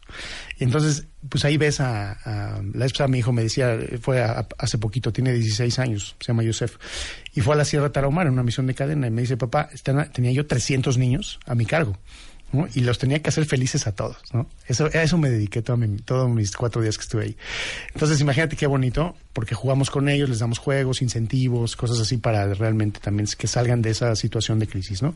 Eh, eso es muy bonito, ayudar, ayudar, ayudar. Y por otro lado, contagiar, que es difundir, que es lo que estamos haciendo aquí, que para eso te necesitamos a ti, ¿no? O sea, es, es realmente que el concepto humanitario se permee en toda la sociedad civil para que la polaridad y la inequidad sea cada vez menor. Claro. Entiendo cómo es el mundo, no, no, no, queremos, no queremos una utopía, sino al revés, que la gente dé un poco de lo que tiene, un poco. Y si todos diéramos un poco de lo que tenemos, entonces el mundo sería muy diferente. Es que, es que yo no los quiero regañar, cuentavientes, pero, pero tantos años que llevamos trayendo fundaciones y la verdad es que ustedes son particularmente generosos, pero yo sí me atrevo a decir que la autoimagen que tenemos de nosotros no es la correcta.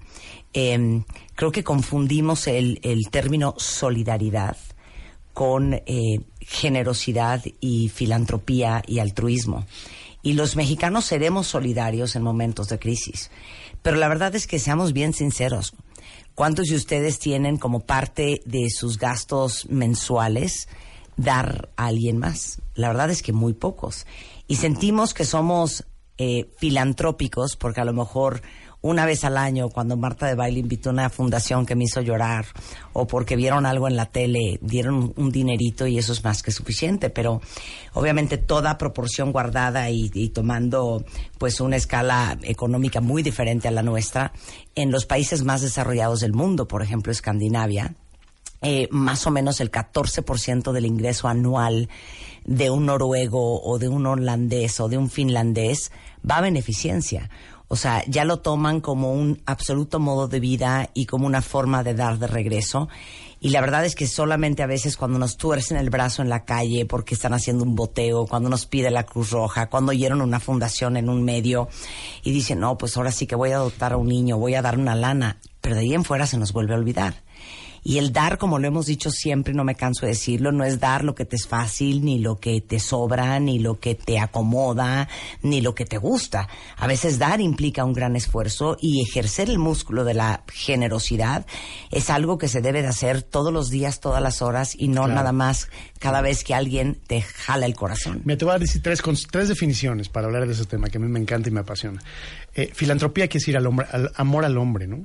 Eh, y ahí está el ejercicio de dar. Altruismo quiere decir sacrificar por el hombre. Y ahí está el ejercicio de dar. Y luego viene un término en hebreo que es increíble, para que entiendas eso que acabas de decir, que es justo lo que dice. El término en inglés charity quiere decir caridad, ¿no? En hebreo caridad, en hebreo se, se llama. Tzedakah. Tzedakah viene del- de, su, la- de, su- de su etimología justicia. Fíjate esto. ¿No? Entonces es, es impresionante. O sea, caridad no es caridad, sino es justicia. Claro. ¿no? Y entonces es lo que tenemos que entender, que cuando uno nace con Sí, un como privilegio... fairness. Sí, fairness. O sea, Sí, tú sí, tienes un privilegio, ¿no? Tú no escogiste dónde nacer. Justicia de ser justos. De ser justos. Sí. Y entonces, por ejemplo, acabamos de estar hace un año en, en el desierto de Turkana, en Kenia, en el cuerno de África, donde hay 900 mil personas viviendo como el hombre hace 10 mil años. Y no te estoy exagerando. O sea, quiere decir, no tienen activos, no tienen casas, viven abajo de los árboles comiendo corteza de árbol, tienen unas cabritas a las cuales ordeñan, les sacan la leche, punzón, los punzan con la sangre del cuello, lo mezclan y eso es lo que comen.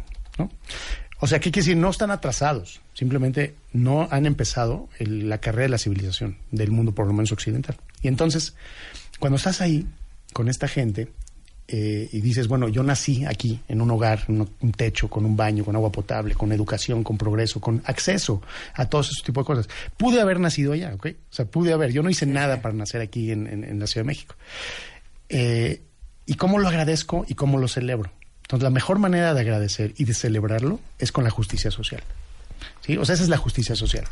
Como decir, yo comparto de lo que tengo para celebrar y para agradecer quién soy y, y- y- dónde nací, ¿no? Esa es mi condición. Y eso es lo que tenemos que entender. Y de ahí nace toda esta pues cultura de dar. Y otra cosa, aparte para todos, que lo escuchen todos, es que incluso en Harvard está en estudios que se han hecho, donde la gente que da y hace el ejercicio de dar continuamente, pues tiene mayor autoestima, suben los índices de felicidad y de trascendencia, porque entiendes que viniste aquí al mundo por algo más que ti o que tú mismo, y entonces tienes un motivo para vivir.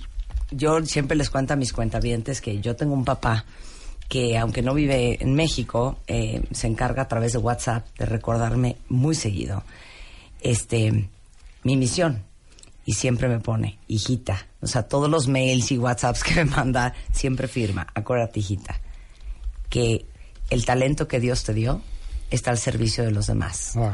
Y persona que no sirve, no sirve. Es hermoso, ¿no? Es hermoso. Es Eh, ha hecho una labor extraordinaria cadena, no solamente estos últimos 12 años, pero espe- espe- específicamente supimos mucho de ellos y tuvieron mucha visibilidad por el gran trabajo que han hecho tanto en Oaxaca como en Chiapas eh, como en eh, otros estados de la República Mexicana que se vieron afectados este pasado otoño en los terremotos. Eh, curiosamente, déjame decirte algo que te va a dar mucho orgullo. Cada vez que yo menciono eh, el grupo de ustedes, la reacción de todo el mundo, porque a veces me dicen, ay, sí, qué padre, sí, he oído. Pero cuando hablo de cadena, todo el mundo abre los ojos y me dice, güey, están cabrones esos güeyes. o sea, tienen muy, muy, muy, muy buena fama de todo lo que han hecho. Gracias. ¿Cómo los podemos ayudar el resto del año, independientemente de que si los conmovió este Benjamín y si les encantó lo que hacen en México por, por cientos y cientos y miles de mexicanos en, en desamparo? Porque aparte en, en los momentos más difíciles, así como cuando truenas con un novio, lo que necesitas es que alguien llegue y te abrace y te diga, hija, aquí estoy y te juro que todo va a estar bien. Imagínense ustedes lo que uno necesitaría escuchar cuando un terremoto se lleva a tu casa o cuando un huracán arrasa con tu vida entera y no solamente pierdes la casa, sino gente cercana. O sea, ¿qué tipo de abrazo y apoyo requerirás? Eso es lo que hace Cadena. Eh, ¿Cómo te ayudamos? Pues realmente ayudando en, en todo lo que se puede, que es ayudando donando, ¿no? Porque mientras más recursos tengamos en especie o en dinero, creo que podemos ser mejor puente entre, entre la gente que tiene y la gente que necesita, ¿no? Y realmente llegar más allá y llegar más lejos.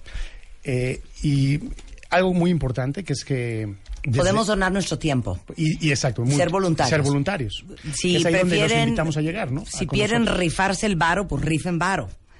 O si tienen un negocio de lo que sea que ustedes creen que pueden ustedes proveerle a cadena, este, Sí. Yo los invito como- a que sean un eslabón. Nosotros le llamamos eslabón. Eslabón en lo que tú puedas, en lo que tú quieras, pero sé parte de, ese- de- de- de esa cadena que mientras más eslabones tengamos, más lejos vamos a llegar. Hay muchas necesidades. Realmente estamos tocando aquí la punta del iceberg, del iceberg. Y más que entras a las comunidades y vivimos allá adentro, no nomás vamos Claro. y venimos, vivimos allá adentro, te das cuenta que pues, el cambio se necesita de mucho esfuerzo Claro. y de muchos recursos y Claro. de mucho ímpetu, de mucha pasión y que creo que eso es lo que nos caracteriza mucho. Trabajamos con mucha pasión. Gran parte de nuestro staff es voluntario, pero voluntario de alta calidad. Que si te voy a poner un ejemplo, ahorita estamos reconstruyendo muchos lugares en, la- en los estados, ya entrándole a la reconstrucción fuerte. Y tenemos un comité, un consejo de construcción, que está formado por empresarios, constructores, de muy, muy, muy buen prestigio y nivel. Entonces, por eso eh, podemos llegar a la excelencia. La excelencia, abaratar costos, logísticas, hacer las cosas bien y hacerlas de una vez, ¿no? Entonces, y eso sí lo, te lo pongo en todos los, en todos los ámbitos. Entonces, cuando alguien quiere ayudar, eh, puede ayudar en su talento, ¿no? En, en lo que sabe hacer, en su tiempo o en sus recursos, que creo Claro. que eso es lo más importante. Y sobre todo ver la transparencia, ir con nosotros. A las empresas eslabón las llevamos, las llevamos y invito a todo el auditorio que tenga una empresa que se, a que se, digamos, se inscriba a nuestro programa eslabón. Cuando hay una empresa que quiere venir con nosotros, vamos en una misión como se llama corporativa, ¿no? Entonces le llamamos, mandan a la gente. Y bueno, para primer impacto y primer beneficio es que el team, o sea, el equipo que se hace en una misión, es impresionante. Entonces, Claro. cuando regresa la gente a tu empresa, a tus oficinas, no son los mismos ¿eh? y no Claro. trabajan igual. Qué ¿no? increíble. Entonces, eso no tiene precio para la empresa. Claro. Y aparte, pueden ver con sus propios ojos y ser una, convertirse en una acción humanitaria, ¿no? Entonces, creo que Sí. eso es lo más, lo más bello. sensacional. Entren, es eh, cadena eh, punto NGO. NGO. Eh, NGO. Sí, sí. Eh, cadena.ngo o en Facebook están como cadena AC, en Twitter es cadena-ONG, en Instagram también cadena-AC y les paso igual el teléfono 5290-7919. Eh, estamos empezando el año, eh, 23 de enero. Eh, este es un buen pretexto, My Favorite Things, el millón de pesos y la plataforma de donadoras si ustedes quieren donar o eh, martadebaile.com y wradio.com.mx y ir en votar por cadena. Pero estamos empezando el año. ¿Por qué no nos hacemos como a propósito que este año llueve, treno, relampaguee? Yo aparte mi dinerito, mi tiempo, me comparta mi talento con alguien más y que este sea el primer año que hago del dar y del ser altruista un modo de vida. Muchas gracias, Bien, Benjamín. Gracias a ti, Marta. Un placer tenerte bendiciones, acá. Bendiciones. Eh, con esto hacemos una pausa. Regresando, Mario Guerra es en the house. Tarjeta W Radio presenta desde Chiapas hasta Baja California, desde Oaxaca hasta Chihuahua. Esta vez la prioridad es México. Cinco fundaciones, cinco causas, un millón de pesos y un solo objetivo. Ayudar a los que más nos necesitan. y ejercitar el músculo de la generosidad. Vota por tu causa, comparte y ayúdanos a ayudar. My Favorite Things, My Favorite Things. Sumando esfuerzos, presentado por Tarjeta W Radio. Esta vez la prioridad es México. Toda la información en wradio.com.mx. My Favorite Things, presentado por Tarjeta W Radio. Extreme Makeover 2018. Si algo no te gusta de ti, cámbialo. Are you ready? El Dream Team. Janet, Natalie, Miguel, Abel, Karim, Rodrigo, Claudia, Tomás, Eiji, Vicente, Zulami. Llegó la hora de la transformación. Nuestros especialistas en belleza al servicio de ti. Regístrate y sube tus fotos a wradio.com.mx o martadebaile.com. Tienes hasta el 31 de enero. Tienes hasta el 31 de enero. Extreme Makeover 2018 por W Radio.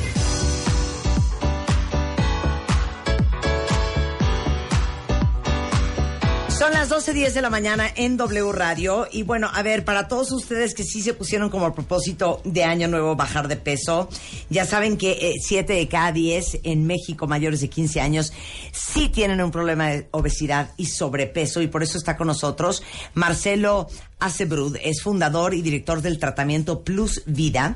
Y vamos a hablar, este, tú como especialista del tema, Marcelo, eh, que uno de los grandes retos para México es ser más saludables y eso tiene que ver con la calidad de comida y la cantidad de comida que nos metemos a la boca todo el día y que la verdad es que la comida y la forma en que comemos y nuestra relación con la comida es un tema, Un gran desafío. es una pesadilla, Marcelo, una pesadilla. Sí, sí. ¿Por qué estamos así?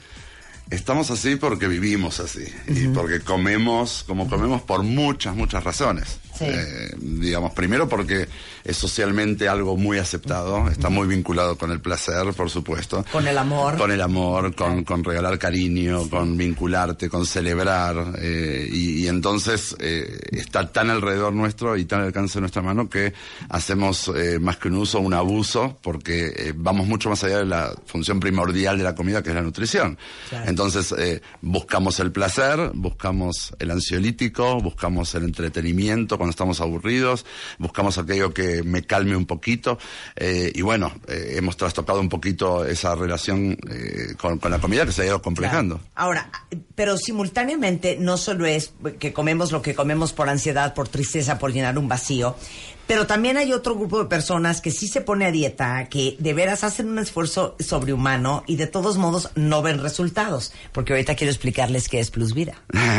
bueno, a ver, eh, pueden haber razones eh, fisiológicas eh, puntualmente de esas personas que por algún tipo de patología que no está siendo debidamente atendida encuentren un impedimento en el cuerpo que no les esté permitiendo bajar. Por eso quiero hablar la semana que entra de resistencia a la insulina, ovario Claro. poliquístico, ¿no? Cuestiones endocrinológicas, cuestiones Exacto, hormonales. tiroide, todo.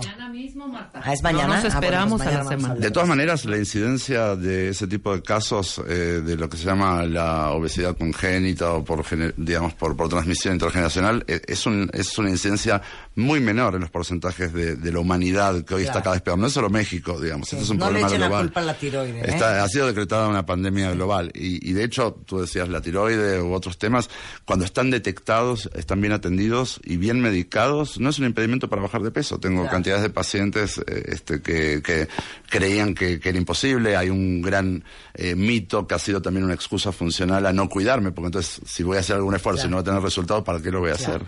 ¿Cómo funciona Plus Vida? Plus Vida Cuentavientes es un método para perder, pero sobre todo para mantener el peso que perdiste. ¿Cómo funciona? Claro, eh, Plus Vida es un tratamiento integral. Eh, entendemos que hay un gran desafío y, y que eh, hay cantidades de, de dietas y de productos en todos nuestros mercados porque en la desesperación de mejorar la situación las personas acuden a lo que sea y eh, Plus Vida se presenta como algo diferente. Es un tratamiento integral que entiende a la persona en sus circunstancias, donde eh, empieza a modificar aquello que al paciente le afecta a la hora de tratar de cuidarse. Entonces, eh, hace un abordaje multidisciplinario, por supuesto tiene eh, un- una parte eh, de medicina clínica y nutricional, al mismo tiempo que está acompañado de todo lo que es el bagaje psicoterapéutico del paciente para ayudarle a cambiar esa relación con la comida, porque el problema no es la comida, el problema es lo que hacemos con ella.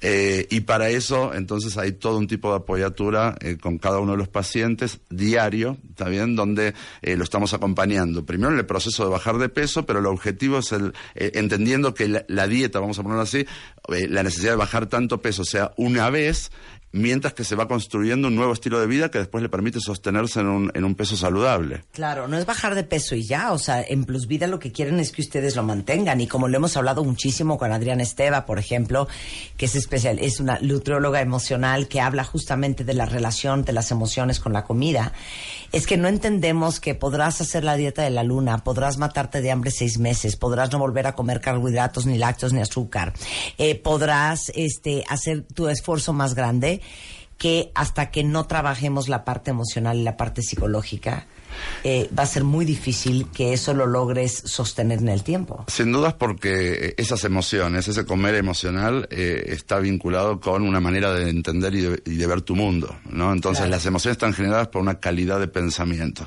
Y cuando el pensamiento es un pensamiento que te lleva a eh, la angustia, a la soledad, al estrés, a la ansiedad, eh, eso genera un tipo de emoción, que es una calidad de emoción también negativa, a la que termina respondiéndose con un tipo de consumo que ha sido perjudicial. Entonces, entonces hace- hacemos como un do- una doble vía en el tratamiento. Ayudamos técnicamente al paciente eh, a, a perder el peso, que es lo que viene originalmente a buscar, todos quieren perder de peso, al mismo tiempo que empezamos a ayudarlo a modificar las razones por las cuales lo ha subido o por las cuales cada vez que intentó bajarlo no, no logró sostenerlo en el Por tiempo. Eso está buenísimo, cuentavientes. No es solo de que te den la dieta y te digan cuántos minutos de caminador hacer. Sin duda. O sea, son como un pequeño cadena, pero para el sobrepeso. O sea, son, no estás pedando, Benjamín, son cadena, pero para el sobrepeso. O sea, es una ayuda multidisciplinaria. Bueno, yo, yo también soy judío y Ajá, cuando sí. escuchaba a Benjamín hablar del concepto de tzedakah, ¿no? Eh, y de tzedek que, que tiene que ver con la justicia, con el balance, ¿no? Eh, bueno, el tratamiento apunta a que justamente la persona, el paciente, logre eh, esos equilibrios donde el tratamiento le da herramientas específicas para entender qué significa el cuidado y cuáles son las referencias de ese cuidado, que tienden al balance, entendiendo también que somos seres humanos y que hay momentos mejores y peores y que hay momentos en los que podés tener desvíos o tropiezos, pero saber mu- muy rápidamente cómo volver a ese equilibrio para poder seguir adelante. Pero dijiste algo fundamental. En Plus Vida los van a ayudar a entender por qué subieron el peso que subieron. Y después cómo mantenerlo. ¿Y qué hacer con eso? ¿Y qué hacer con eso? ¿Dónde están? Estamos eh, en Ciudad de Buenos Aires, en Ciudad de México, en Ciudad de Guatemala, próximamente en Ciudad de Costa Rica. Aquí en México la clínica principal está en Clínicas Lo Más Altas. Ah, sensacional. Eh, estamos funcionando ya. Y. Así es, está, es, un, es un edificio eh, de medicina Sí. muy importante. Eh, lo interesante es que la plataforma del tratamiento permite que pacientes que no viven en Ciudad de México, que viven en, ah, en- en todo el país, Para todos los que nos escuchan en el resto de la República Mexicana y en el resto del mundo. de hecho, ya tenemos muchos pacientes de los diferentes estados eh, que, están en el tratamiento porque se aprovecha todo lo que está a disposición, especialmente la herramienta tecnológica. Entonces, eh, a partir de eh, programas online, estamos todo el tiempo con los pacientes en contacto. Sensacional. Bueno, ahí les va. Es plusvida.com.mx. Ahí está toda la información. Obviamente están en redes sociales, en Instagram, plusvida-méxico, en ah, Facebook, plusvida México. Y los pueden contactar y ver todo lo que esto implica, todo, lo- todo. Y aparte estamos otra vez a principios de año. O sea, es ahora, ¿eh? Ahora, ahora o nunca. Y les digo algo, si han hecho dietas y dietas y dietas y bajan y luego vuelven a subir lo mismo o el doble y están en este círculo vicioso, lo que necesitan, pues no sé si es un abrazo de Plus Vida o un par de cachetadas para sacarte de ese círculo vicioso. Plus Vida te ayuda en ambos sentidos. Sí, Te- te, despierta, te despierta para que te des cuenta de que estás todo el tiempo en las mismas. Y uno cree que está en las mismas, pero no es así, estás cada vez peor, porque es un tipo de enfermedad progresiva y degenerativa. Entonces, eh, te ayuda a eso, a despertar, y también te ayuda a poder modificarlo, a que empieces a construir círculos virtuosos. Exacto. Exacto, plusvida.com.mx. Muchas gracias, Marcelo. Un placer tenerte acá, ¿eh? Muchas gracias a ti. Sensacional. 11, 12, 12, 19 de la mañana en W Radio. Este mes, en Revista MOA, te decimos cómo eres, según los astros, los números y hasta el horóscopo chino, para que este 2018 vayas con todo. También te explicamos cómo es tu jefe, qué tienes que comer según tu signo, quién es tu pareja ideal, cómo tomar mejores decisiones y que no te afecte el mercurio retrógrado. MOA Diciembre, 128 páginas para descubrir por qué eres, cómo eres. Una revista de Marta de Baile.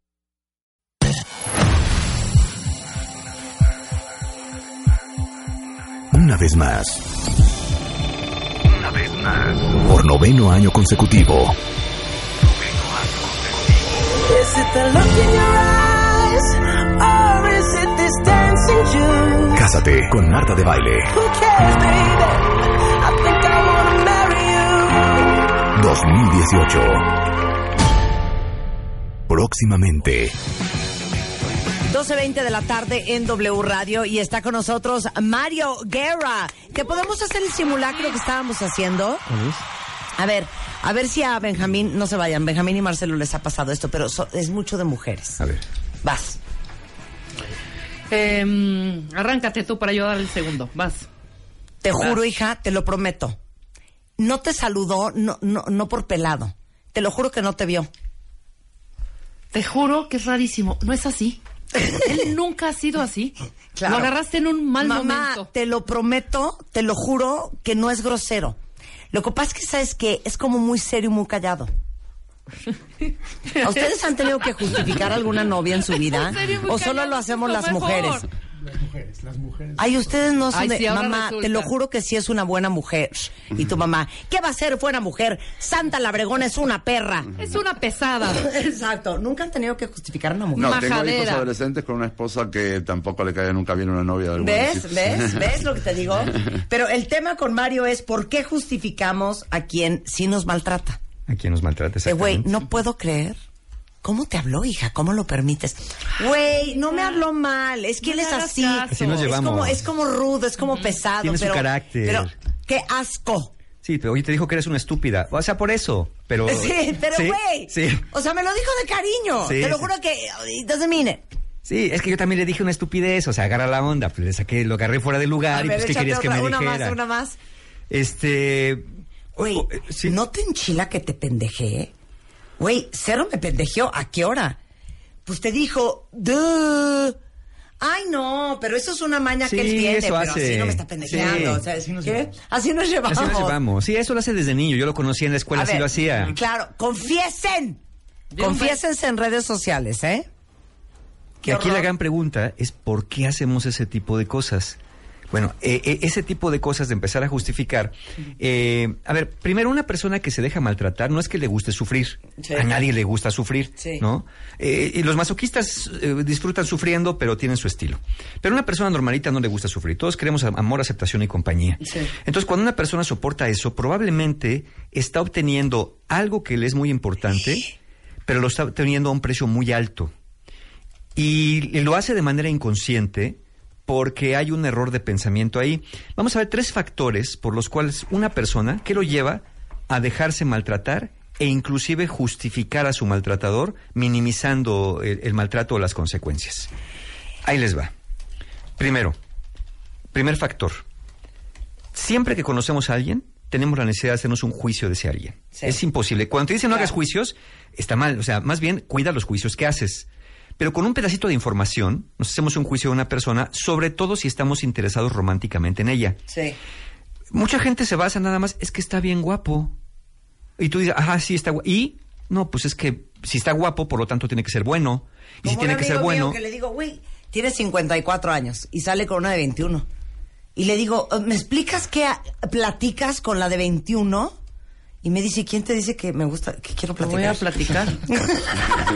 Por ejemplo, ¿no? Puerco. Por ejemplo. Entonces nos hacemos una idea. Gato. ¿Cómo nos hacemos una idea? Basados en la intuición. ¿Qué es la intuición? No es un sexto sentido, no es un poder extrasensorial. La intuición es el reconocimiento inmediato de situaciones que hemos aprendido previamente. Si, Sí. si te enseñaron que una persona de traje es una persona decente y los Sí. que no son de traje no son decentes, quieres una persona decente, vas a buscar un trajeado. Aunque no sabes si en su vida es la primera vez que se pone traje, o es el único que tiene en la vida, o es un delincuente de cuello blanco. Pero nos enseñaron a catalogar así. Entonces, conocemos una persona y te haces una idea. Por ejemplo, ves una persona de pants y dices, híjole, siempre anda de pants, debe ser bien deportista. Y a lo mejor es que no se baña, ni le gusta vestirse y lo primero que agarra se pone un pants y así se duerme y así Sí, se sí, levanta. sí. De repente ves una persona que habla en público. Y como a ti te da miedo hablar en público, dices, híjole, yo quiero así alguien bien seguro de sí mismo. Y no sabes si es bien seguro de sí mismo. Sabes que habla en público, pero no sabes en otras áreas de su vida cómo es. Pero como a ti te da miedo, piensas que eso es la seguridad. A lo mejor dices, no, esta, esta mira nomás pura superficial, toda arreglada, Sí. toda perfumada. Con la bolsa Chanel. Sí, sí, sí, este es bien superficial. materialista. Porque tu mamá te enseñó, ¿no? Como, como tu mamá tenía esta mentalidad de escasez, te enseñó que si eras pobre eras bueno y que si eras rico eras malo. Sí. ¿No? Como ese, el dinero está muy sucio, lávate las manos y no debe tocarse. Entonces eh, aprendiste esas cosas. O a lo mejor dijiste, este, este es divorciado, no, es de garantía de que fracasó. Ya tenemos una idea y, na- y es muy difícil que alguien te saque una idea de la cabeza una vez que has establecido que idea es verdad. Claro. O más complicado todavía, ahí les vaya armada el paquetito. Imagínense la siguiente escena. Sofía conoce a un tipo, a Jaime, en la sala de espera de un consultorio médico. Ella está esperando a entrar y de pronto llega Jaime acompañado de su mamá. Entonces ella dice, mira, viene acompañado de su mamá, acompañando a su mamá al doctor. Por lo tanto, es buen hijo. Y si es buen hijo, tiene que ser buen padre. Primer punto. Viene de traje, es decente. Tiene los zapatos bien boleados, es limpio. Es muy atento con las personas, es bien educado. Además, está bien guapo y no se le ve anillo. Debe ser soltero. Ya van dos veces que me volteé a ver. Eso quiere decir que le gusto. Pero esas dos veces también ha evadido mi mirada. Eso quiere decir que es tímido porque es sencillo y humilde. Él es para mí. Eres un imbécil. Y no tienes idea si tiene mamitis y la mamá lo obligó a acompañarlo. No tienes idea si ella lo viste con el traje porque dice así no me sales a la calle, ¿no? Sí, sí. Vestido como un patán. Tú tienes que ir así porque vamos a ir a ver al doctor y al doctor uno va a vestirlo bien. No sabes si es gay y no se le nota. Eh, exacto, porque por eso no está casado, ¿no? Y no sabes si voltea a verte porque traes un ollejo de frijol en el diente Sí. y te está diciendo esta mujer porque no se lava los dientes, ¿no? Y te voltea a ver con rareza en lugar de con amor. Porque está pensando que viaja más horrenda. Sí, ese tipo de cosas son las ideas que nos vamos haciendo y ese es el primer factor. Una vez que emites un juicio, es muy difícil que ese juicio cambie, sobre todo si tienes un interés particular en esa persona. Pero eso que colas tiene que ver con la Ahí les voy. Esa es la, prim- esa es la primera elemento. Ok, Ujú. regresando del corte con Mario Guerra Dale. en W Radio, no se vayan.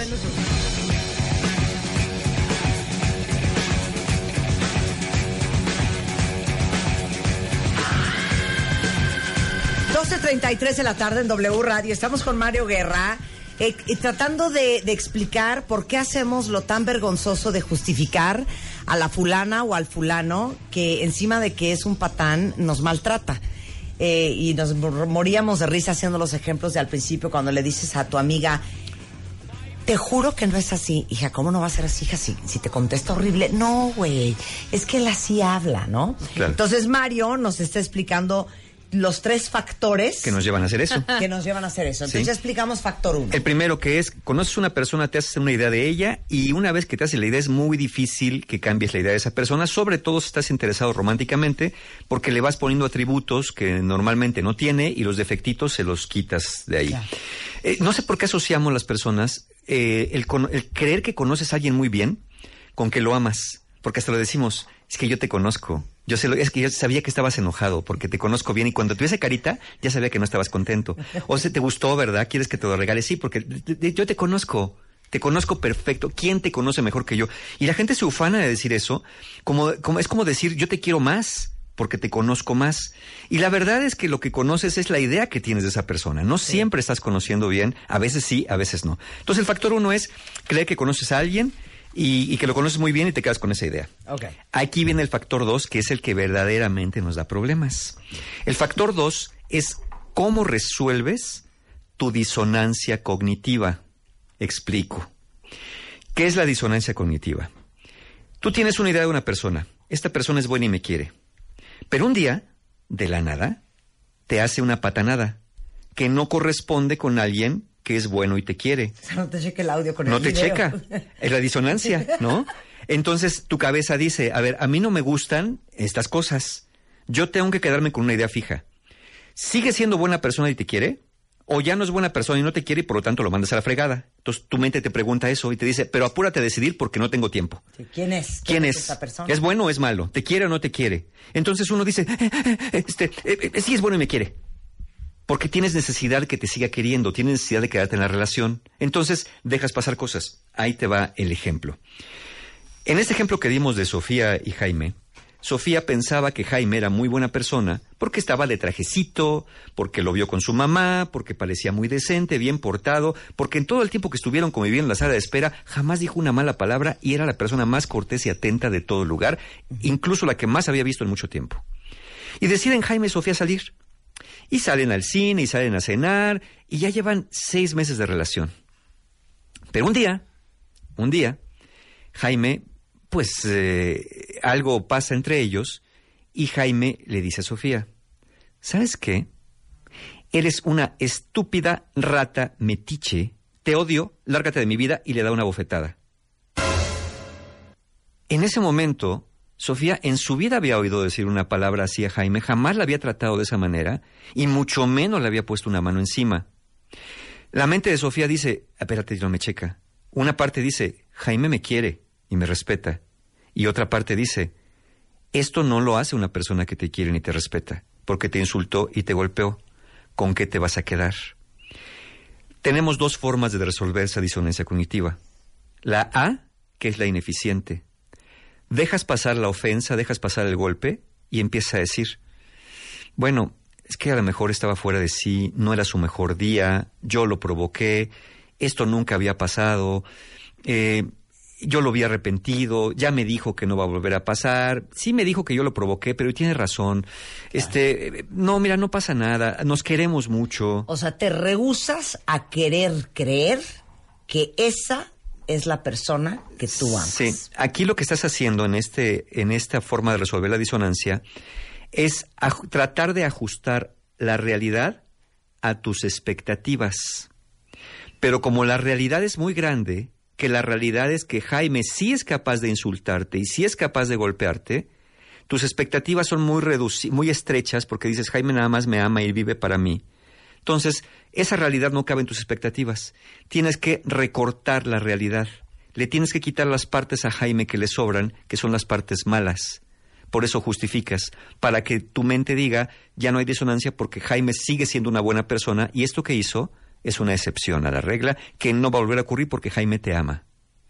La forma dos de resolver la disonancia es pensar, a ver, Jaime transgredió mis límites personales, me insultó, me golpeó, y alguien que me hace eso no me puede amar de verdad. Aunque Jaime diga que me ama, aunque Jaime diga que no va a volver a pasar esto, yo no me puedo arriesgar, porque ya me di cuenta los alcances y la capacidad que tiene Jaime. Por lo tanto, yo no me puedo permitir seguir una, relación- con alguien que acaba de hacerme lo que él me hizo. En este momento declaro que Jaime realmente, aunque lo diga, no me ama. Y- y resuelvo la disonancia para el otro extremo. Jaime realmente no me ama. Pero porque si me amara, no lo habría hecho. Pero entonces, ¿cuál es, cuál es la mejor decisión? Hay quien ocupa, y generalmente ocupamos un tercer, una combinación. ¿Es la primera vez que pasa? Mm, Voy a dejarlo pasar, pero tenemos que ser muy cuidadosos porque esto no puede volver a pasar entre nosotros. Pero la segunda, adiós. Once, shame on you. Twice, shame on me. El problema de las personas que se dejan maltratar y justifican al maltratador es que se quedan atoradas en, en la respuesta A todo el tiempo. Pasa, lo justificas. Vuelve a pasar, lo vuelves a justificar. Porque el otro te pide perdón, te dice que no lo va a volver a hacer. El ciclo de la violencia. Claro. El ciclo del maltrato. Y sabes que yo creo que cuando la estrategia para justificar la disonancia cognitiva no te alcanza, yo creo que ya el límite de eso es cuando ya no puedes justificar ante ti mismo la conducta del otro, entonces empiezas a usar estrategia 144, que es el problema soy yo, la culpable soy yo, la que provoca esto en él o en ella soy yo, y entonces empiezas a asumir la responsabilidad de la conducta del otro ya en un acto desesperado por poder justificar seguir manteniéndote en esa relación. Aquí, claro, aquí parte del problema es que tú no fijaste límites a esa persona. Imagínate otro escenario. Tu pareja te dice, mi vida, ¿qué crees? En la oficina va a haber una cena y, y pues voy a ir. Y tú le dices, ay, qué padre, mi vida, vamos. No, no, ¿sabes qué? Tú no vas. ¿Pero por qué yo no? No, no, pues es que es de mi oficina. Pero es que luego he visto fotos y van con... Sí, pero no. Yo voy solo. Y tú, pues bueno. Y luego te dice, ¿por qué no te llevó? No, pues es que es de la oficina y pues ya ves cómo se ponen ahí el ambiente. Pues fuimos todas. Sí. No, pero es que me dijo que luego se ponen bien locos y empiezan ahí a faltarse al respeto. Y yo, y yo, pues él me quiere cuidar, ¿no? Y como me cuida, pues por eso no me llevo a esos lugares. Porque y como ya sabe que no me gusta desvelarme, oye, pues acabamos a las 10. Ajá, por eso, pero pues ni estuvo tan padre, ¿no? Mira, mira, una forma muy, muy, muy obvia de resolver la disonancia cognitiva lo hacen los niños, ¿no? Oye, ¿me das de tu dulce? ¿Me, das- ¿Me prestas tu juguete? No. Pues al fin que ni quería. Sí querías. Pero como no te lo prestó, entonces hay una disonancia. Yo quiero esto, pero el otro me lo niega. Entonces, ¿qué, qué tengo que hacer para sentirme bien? Decir yo no quería. Claro. ¿no? E- Esa es la más obvia para resolverse. Oye, ¿te dieron la chamba en Procter? No, pues no me la dieron. Pero pues la verdad es que te digo una cosa, al cabo que ni la quería. Sí, no, ¿sabes qué? Güey, ¿de qué hablas? Llevas 10 años rezando que te contraten ahí.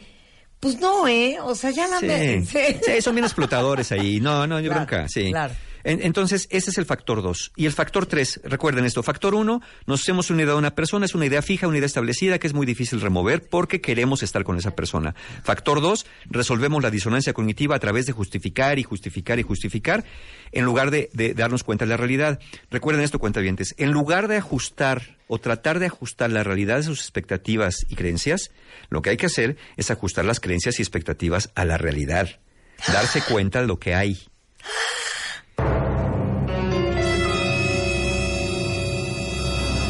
Tercer factor.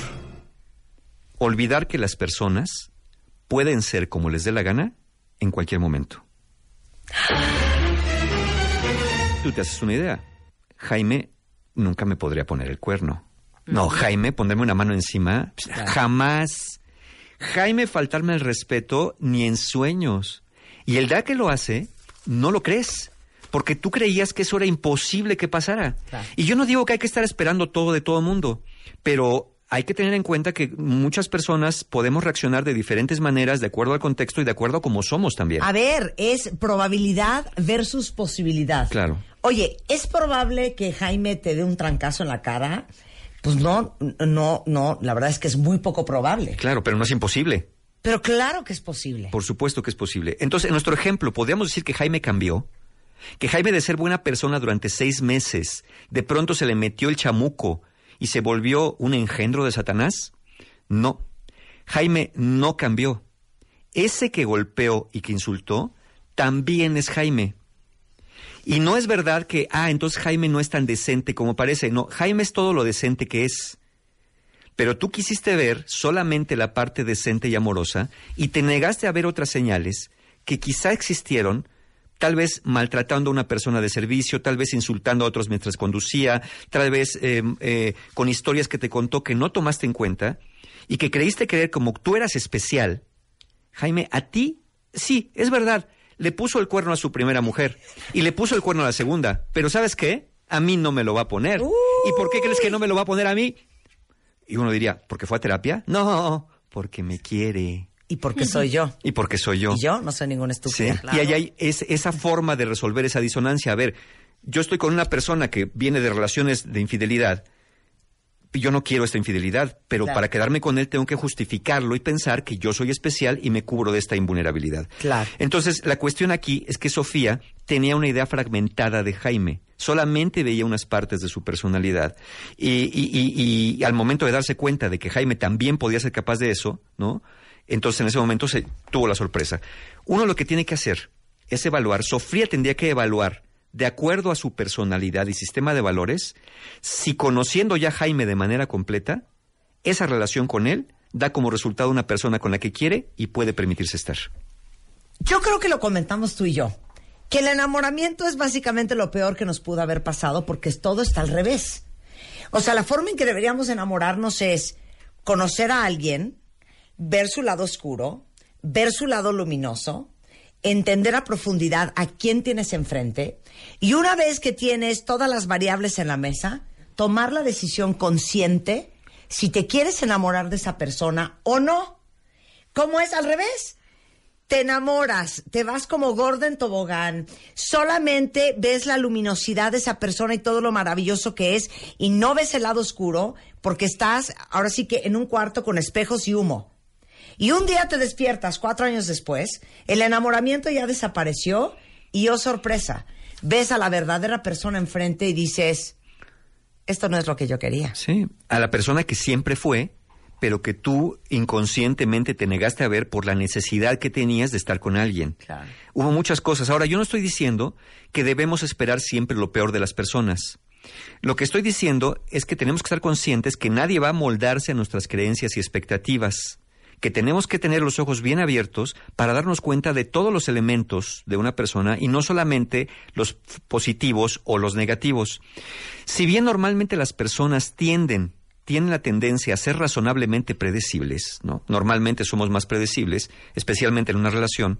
También es cierto que nuestra necesidad de crear consistencia en nuestro sistema de creencias nos obliga a dejar pasar señales. Insisto, no es que la persona esté cambiando, sino que son las señales que ya estás empezando a ver que no viste en su momento para que te ayudaran a formarte una idea de esa persona. ¿No les ha pasado que con el, eh, con el tiempo miran para atrás y se acuerdan de esa relación que no funcionó y de todas las alertas y todas las alarmas que tuviste, todos los focos rojos y que cero quisiste ver en ese momento y que hoy en retrospectiva dices, es que era tan obvio, no puede ser que yo sea tan bruto porque era tan claro como la luz del día. Claro. Nada más que uno opta por no ver. Sí, y en esta y en esta disonancia, la disonancia cognitiva es muy incómoda psicológicamente, nos provoca una gran incomodidad, por eso tenemos que resolver por algo.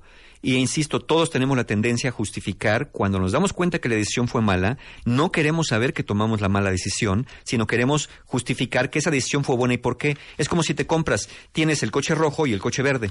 Entonces de pronto te compras el coche rojo porque pues, dijiste, este es más rápido, este es, es más potente y además es rojo y más bonito. En cuanto te lo compras te enteras que gasta más gasolina, que contamina más y que no te cabe en la cochera.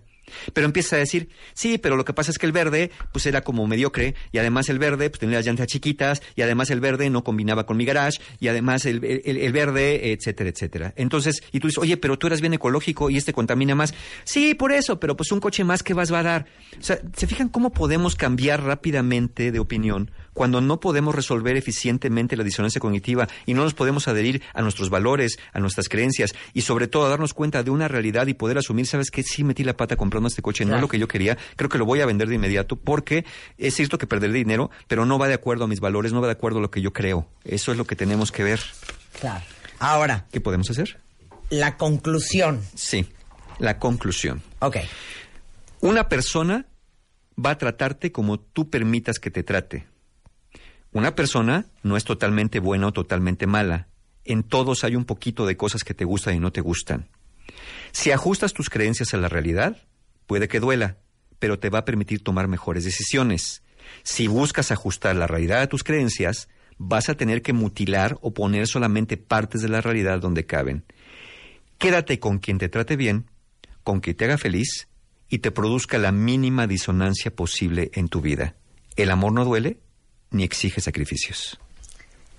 Qué fuerte lo que acabas de decir. Es que el amor, es que, ay, ¿con quién hablábamos de eso el otro día, hija? Con. Ay, pues este. Es que. Con Anamar, ¿no? No, no, ya sé con quién. o con no, no voy a decir su nombre porque estábamos aquí afuera, pero le decía yo, es que te digo algo.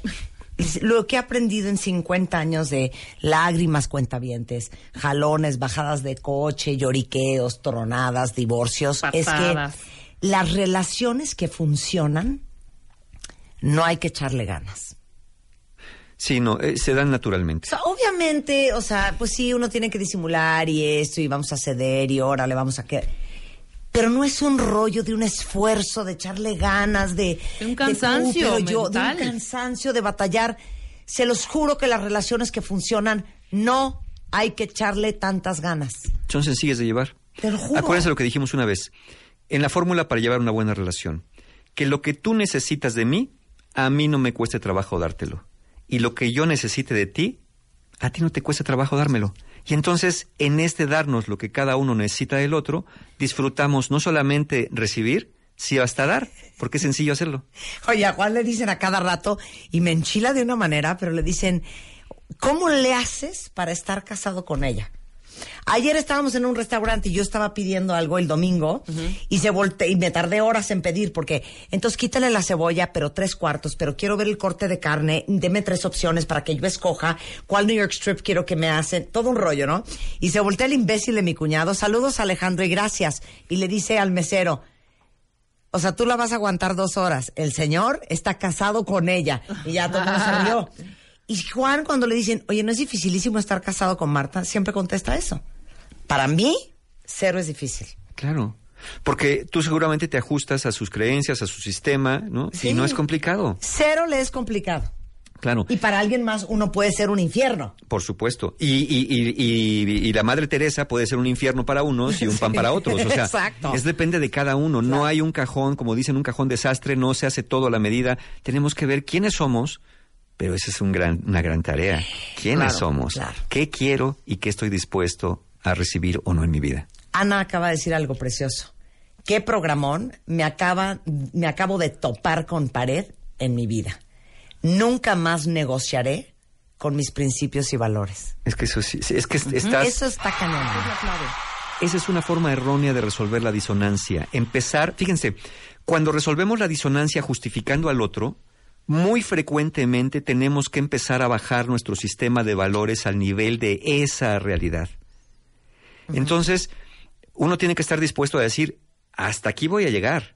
O sea, voy a bajar el escalón 2 y voy a bajar el escalón 3 porque te quiero. Pero porque me quiero, no voy a bajar el escalón 4. Puedo permitir que un día, quizá no me conteste la llamada porque sé que estabas distraído. Voy a permitir que un día quizá llegues de malas y no quieras hablarme. Pero jamás voy a permitir que me pongas una mano encima, jamás voy a permitir que me insultes y jamás me, me- me voy a permitir que me llames mentiroso o mentirosa. Yo creo que la peor, peor relación es cuando para amar a alguien más tienes que dejar de amarte a ti mismo. Sí. Tú dices, hasta aquí llego porque te quiero, pero de aquí no paso porque me quiero. Buenísimo. ¿Y sabes qué? Te quiero mucho, pero yo me quiero más. Ver, Muy bueno. Además, además, no, ya está muy bien. Esa es un buen colofón. Sí. Oye, eh, hay cursos con Mario Guerra. Sí, claro que sí, tenemos talleres y justamente tenemos este sábado nuestro primer taller que de, de- de- de perdón, este nuestro taller de perdón, que es precisamente un taller para personas que les cuesta mucho trabajo perdonar, que tienen por ahí un resentimiento con alguien o que creen también personas que no pueden perdonarse, justo personas que ahorita estaban oyendo el programa y que dicen, yo me siento muy mal conmigo porque he permitido todo esto, merezco un castigo. No, no merecen un castigo. Lo que merecen de ustedes mismos es entendimiento, compasión y sobre todo el ya no seguirse permitiendo esto. El taller del perdón nos acompaña de la mano de esto para poder perdonar a otro, para poder perdonarnos y vivir una vida más libre. Y también ya empezamos el mes de febrero, el mes del amor y la amistad, tenemos talleres que tienen que ver con esto. El 3 de febrero tenemos el taller Conciencia para Amar, un taller para personas solteras, hombres y mujeres solteros y solteras que quieren aprender cómo tener mejores relaciones y aprender a no cometer los mismos errores para que puedan tener una relación de pareja más satisfactoria. El 10 de febrero, la ciencia de edad de pareja, un taller de parejas donde vamos a tener herramientas para comunicarse mejor, pero sobre todo a aprender a hablar sin tener que estar peleando y sin tener que estar no escuchándose. Y finalmente, el 11 de febrero, al día siguiente, tenemos relaciones rotas, un taller para las personas que han perdido una relación, que divorcio, separación, abandono, como le suelen llamar, o alguna traición por ahí, y que todavía les duele mucho porque están en disonancia entre que esa persona me lastimó pero la sigo amando. Ese es un buen taller. De hecho, fíjense que- qué bueno que lo menciono.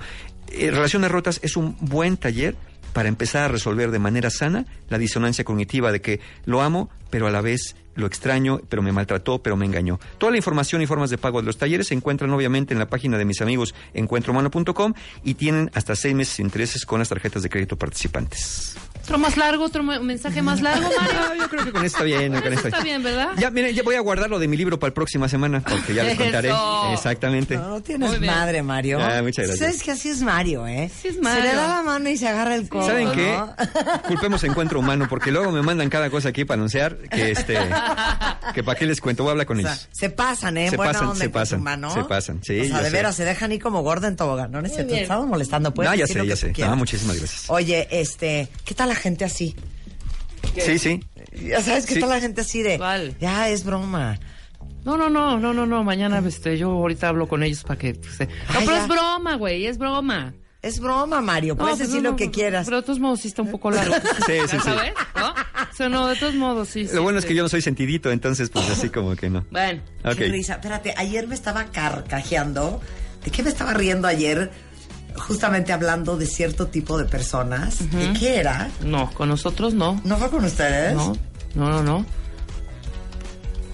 Es que no puedo despedir el programa hasta que me acuerde qué estaba diciendo. Hijo, mano. No, espérate. A ver, Era en la oficina. Estaba seguramente Adriana. porque estuviste allá. Ah, no, ya me acordé. ¿Qué? A ver. No, no, no, es una estupidez. Pero ayer me estaba quejoteando de que ya no voy a hacer ejercicio con Spider-Man. ¿Por qué? Ay, ¿por qué? ¿Por qué? Porque fue y le dice al entrenador, pues Marta solo se hace la loca, que no sé qué. Y le dije, mira, el que yo no me ponga en el plan en que te pones tú, no significa que no estoy haciendo el ejercicio. Sí, claro, por supuesto. ¿No?